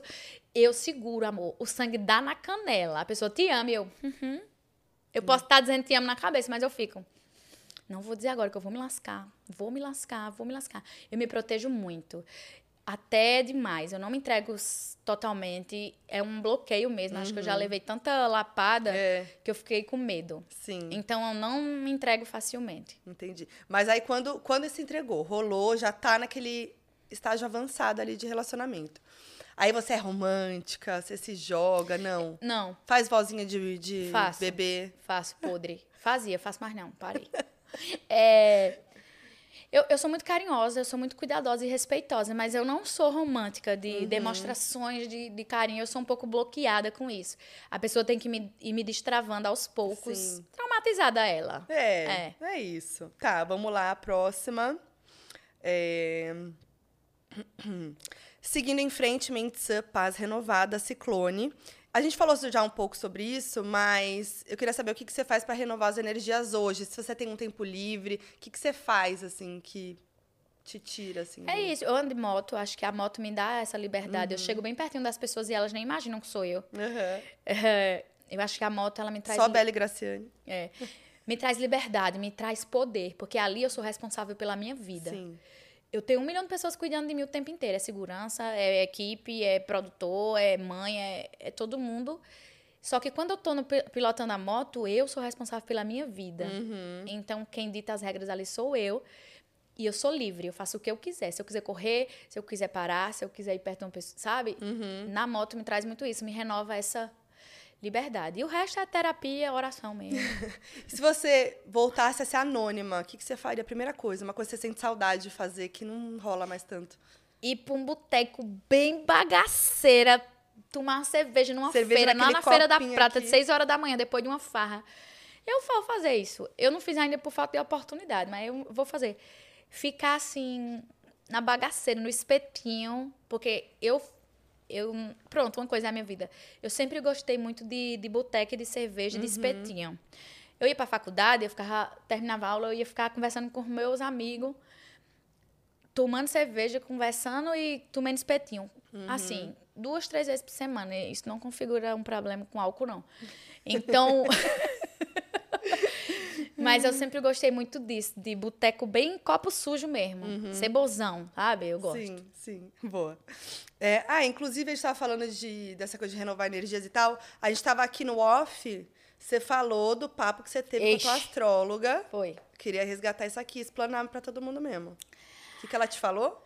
E, e a pessoa depois fica rica, fica cheia. Minha astróloga, olha que, que petulância. Tem até astróloga. É, não, mas então, aí ela falou que, que ela. que esse ano eu vou ser cancelada. Então já tô esperando. a Eu tô rindo com respeito. É que eu achei assim. Eu já tenho inusitado. uma amiga bem que avisou, não me pegou desprevenida. Mas ela disse que vou ser cancelada por alguma coisa que eu falei. Nossa. Falei, tá bom, então. Ela- não, na verdade, ela não falou com essas palavras. Ela falou assim: cuidado com o que você fala. Eu vejo aqui que você pode ter um problema muito grande. Aí eu Aí você traduzi interpretou. que era cancelamento. Ah, tá. Você que. Foi. Ela não falou essa palavra. Você Teve minha contribuição aí na Entendi, interpretação. um- Ela falou isso, cuidado que você fala, que eu vejo aqui um problema muito grande com alguma coisa que você falou. Falei, então tá bom, vou ser cancelado. Já tô aqui, ó. Jesus, segura na mão de Deus e não olhe para trás. Mas você fica Segura preocupada? Na mão de Deus e vai. Amor, não tem o que fazer. Não tem o que fazer. É só assim, eu não tenho o que fazer. Porque, do mesmo jeito que a pessoa ama, a pessoa ali derruba em um, dois minutos. Eu tô tranquila. Qualquer coisa eu volto pra Paraíba e vou viver da minha arte. Tá bom, tá bom. Vai com a sua moto. É. E é isso. É, Você sabe, eu sou desapegada, uma forma de me proteger, beija eu. Queria saber qual que é o momento do BBB que você é mais apegada, assim, sabe? Aquele- Festa. Festa. Aff, não, mas um momento específico, assim, que você gosta de ver, que você volta pra ver. A vitória, né? Ah, o, não, o é discurso. óbvio, vai. As pro- a, pro- a última prova do líder. Tem uma prova que eu ganho a lidera, que eu saio do paredão 50 vezes, as pessoas botam eu saio, botam eu saio, que virou meme. Juliette, Juliette, Juliette, eu vou, vou, vou, vou. No final. Tipo assim, eu sou muito cristã. Eu, eu, eu acredito que Deus é a maior coisa da minha vida e que tudo é propósito dele. Quem não acreditar, problema seu, mas eu acredito. E aí. Problema seu foi grosseria, mas assim, respeito. respeito. Eu quis dizer isso. Ai, olha, o medo do eu tô cancelamento. da ó. astróloga aqui, O medo do cancelamento. Eu não quis dizer isso. Aí. Aí, Imagina que a astróloga... opa, tudo bom? Ah. O, que est- Astróloga, mulher. o que a astróloga falou foi dessa entrevista? Tá repreendido, Mentira, tô Jesus tá amarrado Aqui é Jesus. só paz e amor. É... Tá falando O que, que, é é mesmo? mesmo? O que, que eu tava falando? Peraí. É... Do quê? Ih, calma aí, o que, que era mesmo? Do BBB, da, da, Sim. fe- da prova. Aí nessa prova que eu falei foi.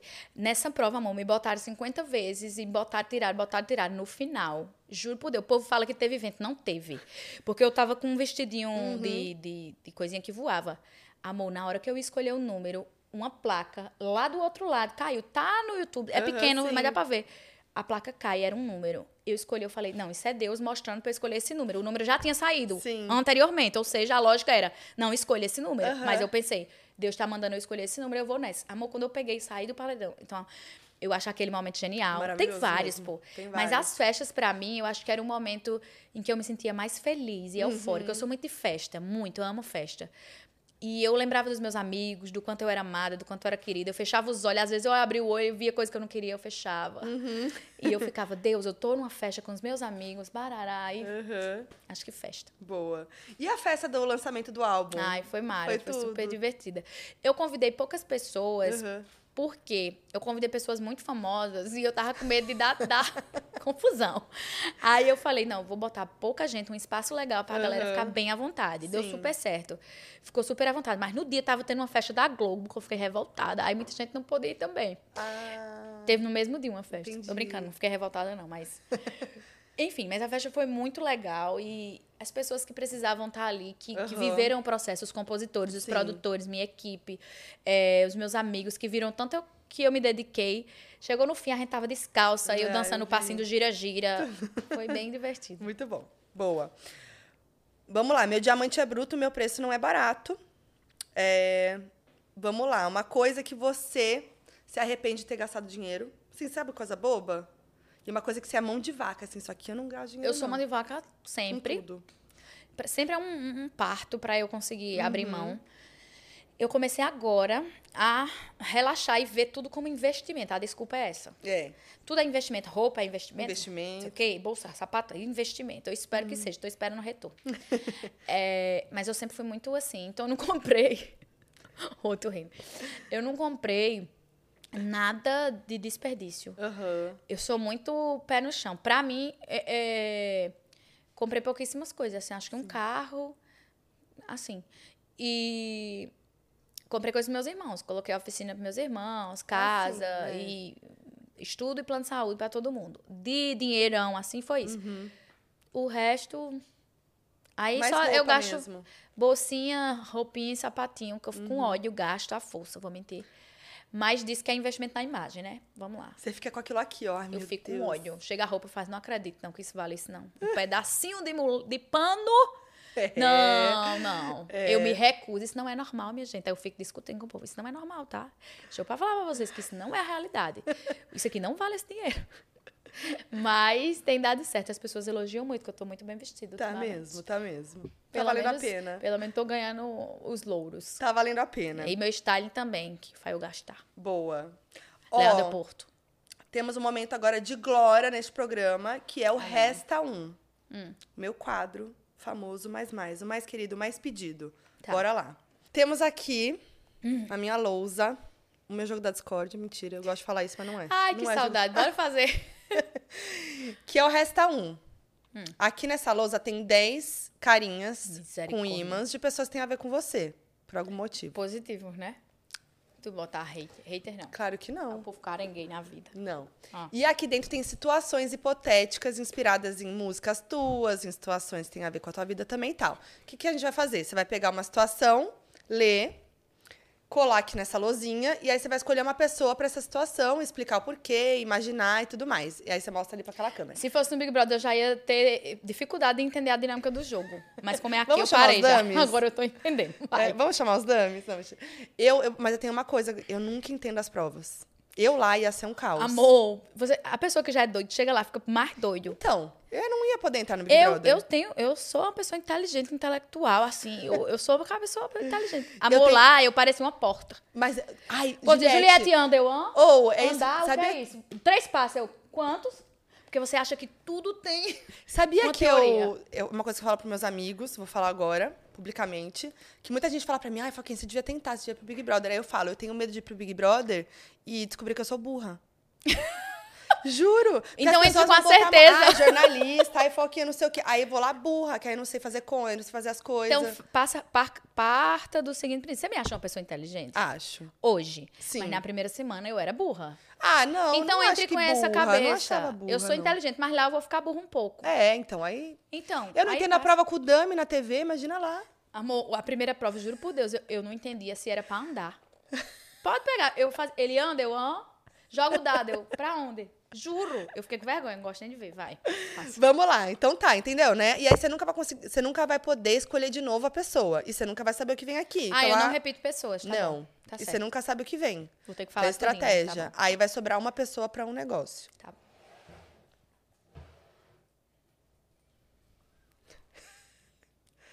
Tá.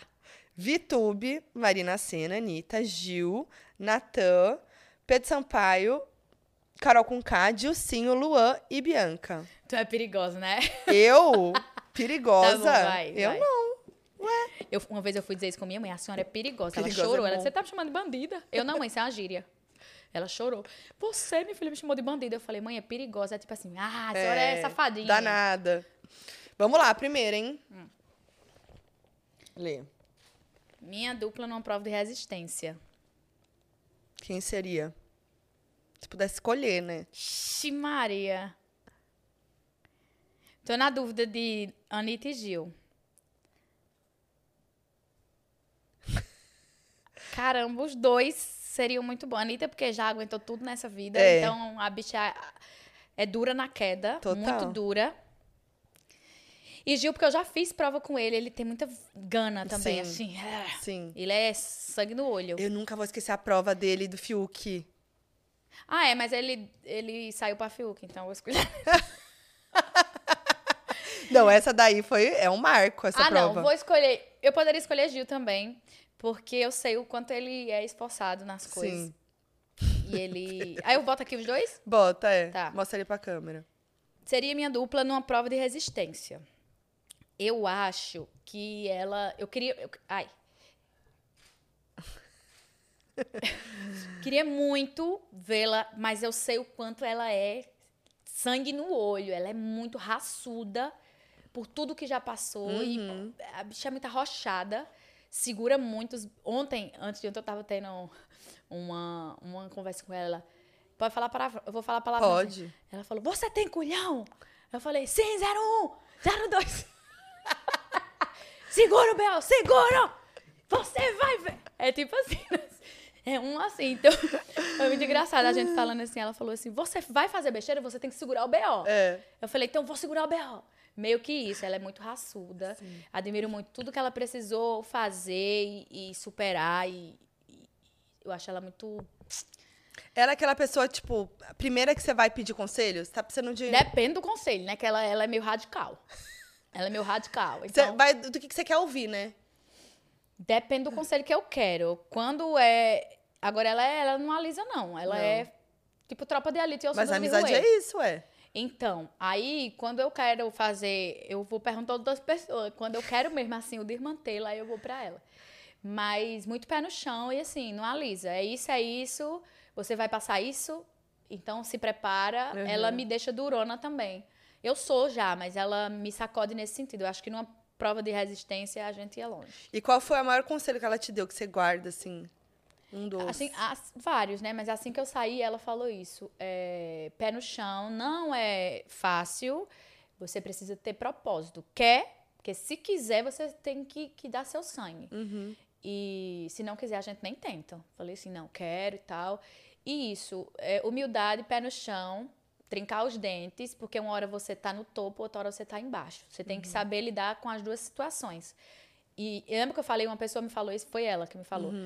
Você vai estar aqui e daqui a pouco você pode estar aqui e você tem que saber lidar com isso. Segura o BO e segure. Você segura, aí eu, seguro, seguro, me cago. Boa. Acho que ela. Pode jogar pro lado, então. Imagina a Anitta no Big Brother, gente. Tirar, é? Nossa, é. Ela ia ser lado. cancelada em dois dias, ela mesmo Ia sabe. mesmo. O quê? Quando ela desce o baile funk, amor. Depende do mood. Quando ela tá na paz de Deus, ela é na paz. Mas quando ela dá o ninja giraia, Próximo. Não pediria conselho porque sofre mais que a Jus. Ixi, Maria, não pediria conselho porque sofre mais que a Jus. Ah, vou botar O Gil. porque Gil é muito... Boy, Gil... Sofre mais que a Ju. Ele é muito nervoso. Ele é muito nervoso. Aí ele se irrita muito fácil, é pior que eu. Eu sou mais calma que ele. Então, assim, quando acontece alguma coisa, ele, minha irmã, minha irmã. Ele fala assim, minha irmã, eu tô indignado. Ele, ele faz desse jeito, minha irmã, eu tô indignado. Ele tava lá em casa, aí aconteceu um negócio, uma prova dele, amor. Se Ah, é, eu vi isso. Chorou, se desesperou. Eu, calma, Gil, calma, Gil, vamos pensar. Calma, Gil. E aí eu que fico controlando ele. Então, como é que eu vou controlar ele e a mim? Não tem. Não tem Dois como. doidos, não tem A condições. gente viu no Big Brother. Eu tentava controlar. Lembra uma briga que eu tô de biquíni correndo atrás dele e ele jogando as Sim. coisas, o sabonete íntimo que ele tinha sacudindo no chão? Como é que eu vou pedir conselho a um que é mais doido que eu? Tem que me ajudar a me acalmar. Ai, gente, eu precisava ver, ver vocês de novo, juntos. Ah, eu também. Assim, na TV. Boninho, bota nós dois lá, por Eu tenho- favor. Você voltaria? Deus me defenderá. Não. Eu voltaria se fosse uma semana. Eu passaria uma semana lá. Tá. Sabendo que eu não ia concorrer ao prêmio, Aham. mas eu passaria uma semana só pra curtir as Só pra festas, zoar. pra entender. Eu, eu, eu sinto saudade. Eu iria muito. Se me chamar Porque uma semana, o eu povo fica falando de ter um. Tipo o RuPaul's, né? Que é All Stars, que aí junta os vencedores e tal. Genial. Só os vencedores. Mas aí era teria? amor, aí era gladiadores. Tchá, tchá. Socorro. Eu acho que não pra competir. Eu acho que eu já ganhei muita coisa. Eu só É. tinha o que perder, na verdade, né? Se eu ganhei tudo, eu ia perder. credo. Mas eu também não sou. é, é, eu acho que eu iria pra passar uma semana e, e sem concorrer, mas eu iria. Você, quando você assiste Big Brother? Assisto. Você mas consegue, Não assim? consigo É, não- acompanhar, mas assisto. Mas você gosta de ver. É. Você fica identificando assim, tipo, já. Não porque você quer, mas de identificar. Que tem gente que entra querendo ser Juliette, querendo ser Gil. Eu acho que, que querendo fazer o que deu certo. Eu acho que, que, assim como no meu, tinha gente que queria imitar o Uhum. É. anterior. É normal, mas quando chega lá dentro, você vê que não cola. Não tem como. Você pode até tentar. E se você conseguir, você é muito bom. É. Mas não dá, você, é você se quebra inteiro lá. Sim. Se segurar o personagem até o fim, merece ganhar, porque Uhum. é um desafio muito grande. Eu acho que isso. Mas eu não acho que ninguém é igual a ninguém. Ninguém, Não. porque a época é diferente. Os outros são diferentes, Uhum. o contexto é diferente, a história de vida é diferente. Não tem como. Somos únicos. Então, ninguém vai ser igual a ninguém, não adianta. Boa. Pode jogar aí pro lado.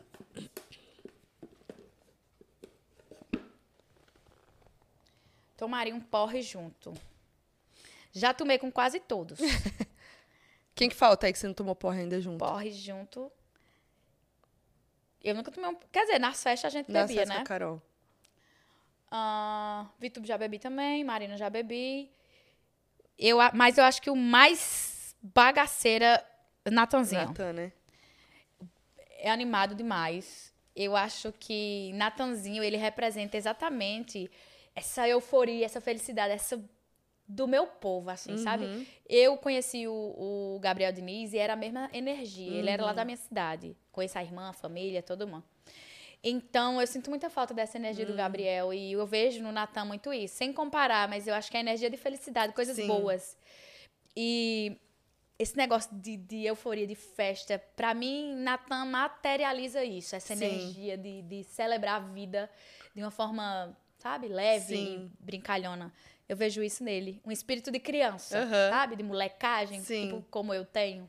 E pode contar uma história, assim, aleatória que rolou com ele? De, de porre, de festa, engraçada? Deixa eu lembrar. Eu já, eu já fui pra um camarim dele, a gente ficou dançando. Bem engraçado. Muito engraçado. Eu e ele dançando, com a namorada dele. Sempre eu vou pras festas dele. Aham. O que mais de Natan que foi engraçado? Nessa festa. Eu já fui pra algumas festas dele ou com ele. Mas eu acho que isso, a gente sempre fica molecando, dançando, engraçado. Isso é coisa molecagem. Eu acho que não tem algum fato específico, não. Mas eu acho que é isso. E qual foi o. Ah, eu mando vídeo pra ele quando eu tô nas festas com minhas amigas bêbadas. Aham. Todo mundo fica pedindo pra mandar vídeo pra ele. Pra eu ele. sempre mando, ó, eu tô aqui, ó, vem-se embora. Aí ele, tá bom, eu tô chegando, nunca E foi. nunca vai. É. E isso. qual o maior porre que você já tomou, assim? Aquele memorável. Ixi, Misericórdia. Amor, tenho vários. Eu não sou uma boa pessoa assim pra essas coisas, não.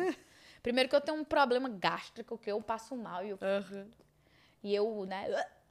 Então eu tenho isso, mas eu acho que teve um que eu tomei. Véi, tem vários. o último que eu tomei grande foi um que eu fui pra festa de. de a fantasia de Gil Lancelotti. Que eu tava de gatinho ticuliro. Sim. Amor, eu dormi no banheiro, no sofá do banheiro, de galinho. Acordei no outro dia de galinho, olhei pra mim, eu falei, eu toda marcada com galo. Eu falei, negócio de galo, eu falei assim, não. E eu na minha assim, meu Deus, se eu sair desse quarto e tiver alguém aqui, eu vou cair durinha. Graças a Deus que não tinha. Não tinha. Aí eu falei, meu Deus, foi o que eu fiz, eu não lembrava como eu tinha vindo. Meu motorista disse que, que me botou pra subir as escadas, que eu tava cambaleando, vestido de galo. Olha a De cena. galo. Dormi Olha no banheiro de galo. Foi triste. E nas viagens com a Anitta? Eu sou a mais aloprada, né? O povo acha que é ela, mas ela é, ela é controlada. Ela não é, né? O quê? Amor, ela bebe na classe. Segurou seu E cabelinho? outra, meu amor, consciente. Se disser assim, vamos, vamos pagar a conta, ou vamos precisar resolver uma coisa, a cachaça dela passa na hora. Eu nunca vi um negócio desse. Ela pode estar bem basquete. Se disser, precisa agir, ela, opa, ela fica dura. Ela é Gente, muito. chocado. Eu sou muito aloprada, né? Eu sou muito entregue. Eu caio, fico toda roxa, pulo em cima do povo, nas Uhum. vans, eu, eu fico brincando de. É vida louca mesmo, sabe? Escurinho. Eu fazia isso muito com meus irmãos, um batendo no outro, Uhum. e baile funk assim. Sim, sim. Então eu me machuco muito, vivo roxa por conta disso, que eu me jogo de corpo e alma.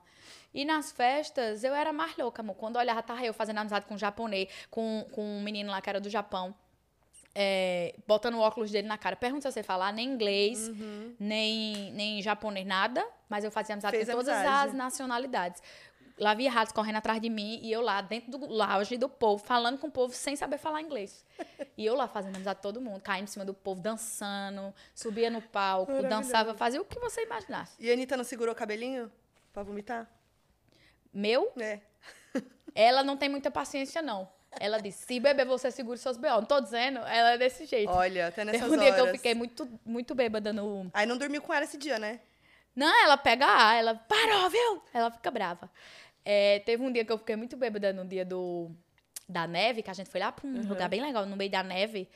E aí tava eu e ela, tipo, numa energia muito caótica, eu e ela, a gente bebendo, virando, virando, e ela bebe bem. Aham. Virando, virando, virando, virando. Só que ela ficou bem durinha e eu parecia um morto muito louco. O povo tava me levando pelas calças, assim, ó, da neve. aí eu perdi meu celular dentro da neve. Aí ela ficou braba. Não deixa você! Meu Deus. Você é teimosa, não sei o quê. Aí ela ainda foi pra outro rolê e eu fiquei em casa vomitando e a pobre de Bianca ajudando pra limpar. Foi Não nesse acredito. dia. Gente do céu. Bianca segura meu cabelo. É. A Anitta briga comigo. É uma segurando a outra esse aí, né? Disputa. É. Vamos lá. Próximo. Não gostaria de enfrentar na final do BBB. Oxi! Era Gil. Uhum. Já saiu Gil. Não gostaria de Nossa, enfrentar se na final do Juliette na BBB. final. Ia ser Nossa. Eu não ia ganhar com 90%, eu ia Eu ganhar com menos por é. cento. Então foi bom ele sair antes. Tô brincando, bestinho. Eu queria que ele fosse pra final. Minha Ia final era tudo ele, Camila, final. De Lucas e eu. Essa eu tinha na minha cabeça essa final. Pra mim era perfeita. Eu acho que. Foi aquela prova. Enfim. Pia falando mal dos outros, eu vou ser cancelada. Olha lá, É, olha lá. Não gostaria de enfrentar na final do Big Brother? Ai, meu Deus. Acho que Bianca, né? Hum. Não gostaria de enfrentar porque eu ia ficar torcendo também pra ela, entendeu? E eu ia ficar, meu Deus, minha amiga. Mas Você- como ela já é muito rica, eu ia ficar com um prêmio eu ia ganhar o dinheiro. Naquele tempo é que eu ia mesmo. Não, mas eu acho que. Ah, eu. Tô trocando as coisas. Acho que ia sair mais coisa legal pra falar dela. Não vou Aí botar ela agora, sei. não. Olha. Podia ser quem eu gostaria de enfrentar na final do BBB. Pode mudar, não? Não pode mudar, né, Juliette? Ave. Ah, Ai, não sei. Não gostaria de enfrentar na final do BBB. Acho que Luan Santana. Porque ele tem um fã-clube muito grande. Aí eu ia perder.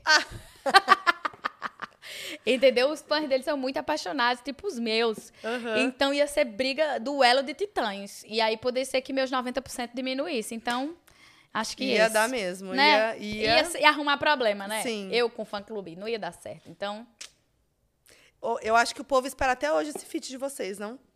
pois é, quem sabe? Tamo aí, viu? Tamo Seria aí pra tudo. jogo. Foi. Próxima. Me, me livrei. Ah. Entregaria um cuscuz pronto. Um cuscuz pronto? Como qual o sentido dessa? Não- a interpretação é minha, é? Cuscuz É. pronto? Ué. Ixi, lá vai, eu tenho que criar conjecturas. Peraí. Isso aí é um- uma hermenêutica muito ampla. Aham. Ah, mas eu, vamos lá, Bianca. Hum, Porque ela é minha marida. tá. Então eu faria um café da manhã pra ela na casa dela. Não, mas eu acho que o cuscuz seria um prêmio que eu entregaria pra Não, Bianca. porque o Juliette vai longe. Uma pessoa que, que eu admiro demais. É, o cuscuz pra mim é uma coisa tão positiva que seria Então, mas é. então, é, eu admiro muito a, a trajetória dela. Pra mim, ela cresce como uma mulher cada dia mais. Eu admiro muito Uhum. as escolhas, é, tudo que ela faz, assim, como mulher, como mãe, como amiga. Admiro demais. Então, ela merece um cuscuz com o. ela merece tudo de bom. e foi uma surpresa muito boa pra mim, porque eu conhecia antes, né, assim, de fama, respeitava Sim. muito. Mas depois que eu conheci, parecia que a gente era amiga há muito tempo. Uhum. Uma confiança de confidenciar as coisas e uma leveza na nossa amizade muito boa e admirável, assim. A gente se conecta, parece que a gente se conhece de, outros, Sim. de outras vidas. Então, E a Bianca gosta de um café da manhã. ama. E eu já Então- tomei café na casa dela. gente já então- tomou juntas café pois na casa é, dela. Pois é. Então, acho que ela me é- passa muito essa energia. Você de- gritar, marida, o, o cuscuz tá pronto. Exatamente. Bianca, venha comer o meu cuscuz. Tá, vamos pro próximo. Eu amo que era só um cuscuz. Aí a Juliette já fez um. Eu vou ter que falar todo mundo. Quando for, vai dar. Ai, Ixi, Jesus. Era só um cuscuz, eu já fiz uma declaração. Não dividiria quarto em, vi... não dividiria quarto em viagem. Ainda povo ruim. Porra, véi! Não dividiria quarto em viagem. Dilcinho, porque ele é casado. Ai, Tô é. brincando. Vamos lá. Ah, Um sabonete, hein, Juliette? puta que, meu Deus. Boy, é porque o povo quer que eu diga Carol com K, mas eu, eu não tenho raiva dela, pô. Eu dividiria tranquilo, eu acho ela mara demais. É, não- Já não. dividi, né? A gente morou junto. É. Não sei, essa não pode mudar essa pergunta. Não dividiria quarto. Ou Marina, eu ia dizer outras coisas dela, mas tipo. Eu acho que Pedro é bagunceiro. Mas eu também sou. Ai, meu Deus do céu. Você não vai ser cancelada, tá tudo bem. Eu sei, mas tipo assim, eu dividiria com qualquer um. Quem o povo acharia era que eu dissesse foi Carol, mas eu não, dividiria. é. Se você dividiria. E os não outros, é. ó, de Vitube também. Marina já dividi, tipo, só que Marina é atrasa que só moleste nas coisas, só fica Então. atrasada. Eu, eu vou pra Dilcinho mesmo. Tá bom. Um homem casado. aceitar. Que diabo eu quero fazer no quarto de homem casado? Deus me defenda. Ele tá casado ainda? Tá. Tá. Fiquei nessa dúvida agora, hein? Por respeito e, com- e não, a gente tem dinheiro pra pegar dois quartos separados. É isso aí. Tá bom? Inclusive, escuta nossa música. Primeiro eu, nós dois depois. A música é Nós Dois Depois. Maravilhosa, escutem com meu amigo Dilcinho, casadíssimo. Beijo na cara. E como foi? Conta os bastidores aí da música. A música é linda. A música É tem uma mesmo. citação, né? A música tem uma citação, a música dele, Péssimo Negócio. E a, minha, e a música que eu gosto de Francisco Elombre, é Uhum. Triste Locomar. A música tem uma sonoridade gostosa. É, a música tem vários elementos. Tem um R&B, que fala? R&B? Do jeito RB. que você quiser. É. Tem um RB, aí tem sanfona, aí tem samba. A música é uma mistura que ficou muito gostosa. Inclusive, vou cantar agora num, num, num evento terça-feira, ao vivo. Boa. Com ele, maravilhoso, gatíssimo. Lindo. E um amigão que topa tudo comigo. Obrigada. Cheiro na cara. Ele é tudo, Dilcinho. Ele é um fofo. Ele é. Pensa numa pessoa boa. Próxima. Hum, Seria minha inspiração e visto que gostoso. Parte 2. Marina. Marina. Safada. Marina, eu acho Marina muito sensual. Muito. eu Ela é acho demais. Marina é uma das pessoas mais sensuais da atualidade do, do cenário brasileiro. Ela é. Amor, ela, tava, ela fez um rios dançando uma música dela. Eu botei assim, vai pro feed, bota no feed. Acho Marina muito sexy, Ela muito, é muito. empoderada. Acho maravilhosa. Então, acho que Visto que Gostoso representa muito essa gostosa aqui. Que está em Quase Não Namoro Comigo. Bem gostosa, então... Acho que é isso. Boa. Isso Né? aí. Adorei. A Marina até falando com você, você fala, Ela é nossa, sexy, ela fala assim, oi... ela tá falando comigo, ela tá me chavecando, É, né? ela Aquela quer me coisa. pegar. Ela quer me é, pegar ou ela é, tá só sendo legal? Exatamente. Próxima. Farei Ah. meu próximo feat. É. Vou até dar um, dar um gole aqui estratégico.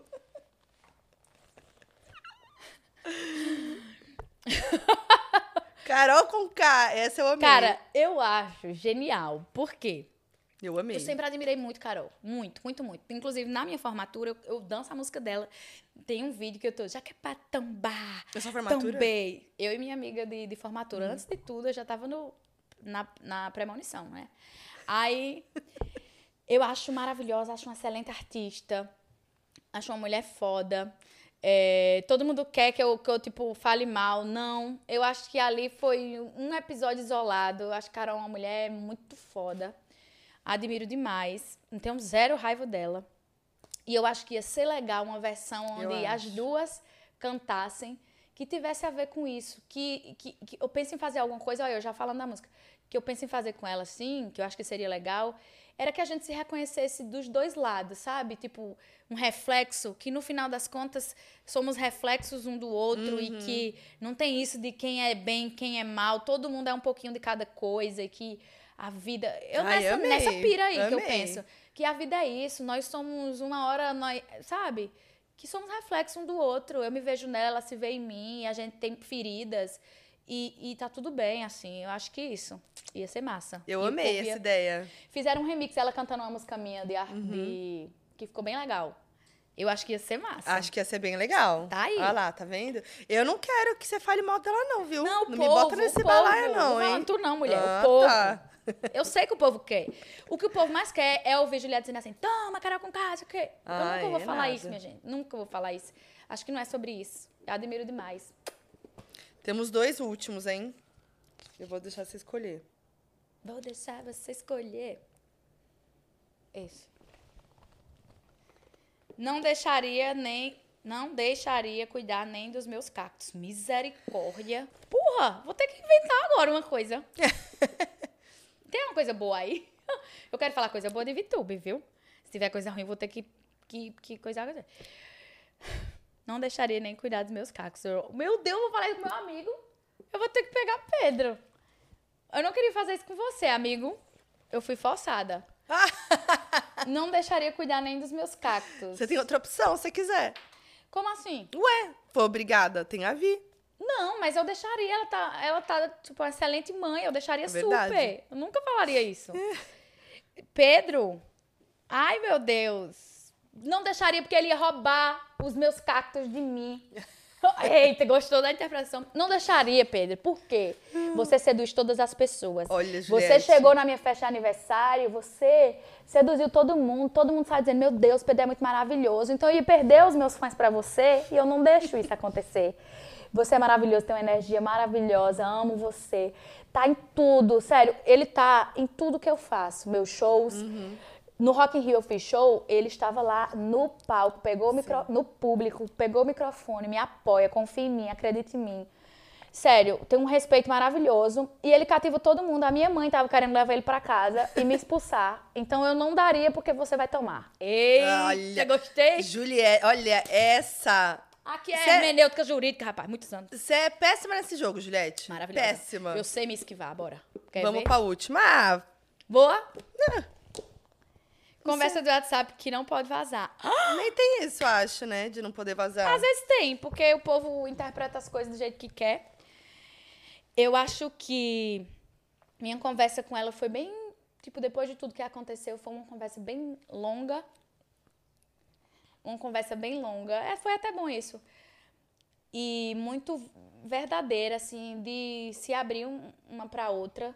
Eu tenho zero, zero, zero. Pelo contrário, admiro demais. Essa menina é uma assim, pra idade que ela tem, ela é uma mulher admirável. Nunca achei que, que o contrário, pelo, sabe? Tem um carinho por ela, um afeto. Agora, como mãe, tá sendo muito bonito ver isso. Muito. Eu fico muito feliz. Ela é uma menina muito. Sério, merece tudo de bom que o mundo possa oferecer. Porque ela é verdadeira. Ela é verdadeira. E a minha conversa com ela foi muito nesse lugar. Ela sempre viu meu potencial, ela sempre falou coisas boas. É porque o povo supervaloriza as coisas ruins e diminui as boas, mas ela me ajudou muito a me reconhecer é, lá no programa de fato. E ela me protegeu também de fato. E eu via nela uma irmã mais nova, que tem seus vacilos, mas que precisava da minha proteção e do meu afeto. Então foi isso que eu dei. Tenho muita admiração. Não pode vazar a conversa porque é uma coisa tão nossa que, só, que só a gente sabe o que a gente viveu e, e, e o que a gente deseja uma pra outra. Quero conhecer a bebê, quero muito. E eu acho que é isso. Sabe Toda ela- a luz do mundo. Pra... Você viu que ela falou aqui, né? Que você foi pauta da- terapia dela. E ela foi da minha. Sabe por quê? Justamente isso. E lá dentro, eu enxergava minha irmã. Eu tava tão viajada que eu olhava pra ela e falava assim, ai, ela é minha irmã. A psicóloga fala, ninguém é sua irmã aqui não, Juliette. Para. Falando da, da Via ainda, é fa- família com ela mesma, né? Que lá dentro ela falava: você é meu pai, você é como minha É. mãe, você é como minha irmã. Exatamente, mas eu acho que é isso. A pessoa vê características assim. Eu via nela uma menina muito nova, que estava assustada também, porque até Uhum. eu, uma velha, madura da vida, calejada, estava assustada. Imagina uma pessoa de 20 anos de idade dentro daquele Sim. ambiente. Então, assim, eu admirava muito a força e a coragem dela, admiro até hoje. Acho que é isso. Boa. Foi Olha lá, bom, viu? amém, Jesus? Sabonetou, se abonetou e saiu ilesa do Resta 1. Mais ou menos. Mas você tá sempre no Resta 1 também. Os outros falam tudo de você também. Fala. Fala. Fala bem. Amém. Tudo, viu? Gostou? Gostei, sobrevivi. E ó, pra gente encerrar, me conta aí né, os seus planejamentos com o Ciclone, se vem turnê, o que, que vem aí? Vem. A gente tá organizando. Eu acho que agora foi uma primeira semana de lançamento. Uhum. A gente tá sentindo o ambiente, entendendo que as pessoas gostaram. De que forma a gente vai trazer isso para um show? Eu pretendo fazer uma turnê. Dessa vez eu quero fazer em mais lugares e para isso eu vou fazer em lugares menores, para que eu consiga ir para todos os lugares. E então eu vou fazer mais shows do que a outra, vou fazer não sei quantos, mas um- mais shows para ir para todo lugar possível. É, Enfim, eu quero trazer esse trabalho eu acho que é mais um, um passo aí. No meu primeiro show, eu fiz menos shows e foi maior. Agora eu vou fazer mais shows e vai ser menor.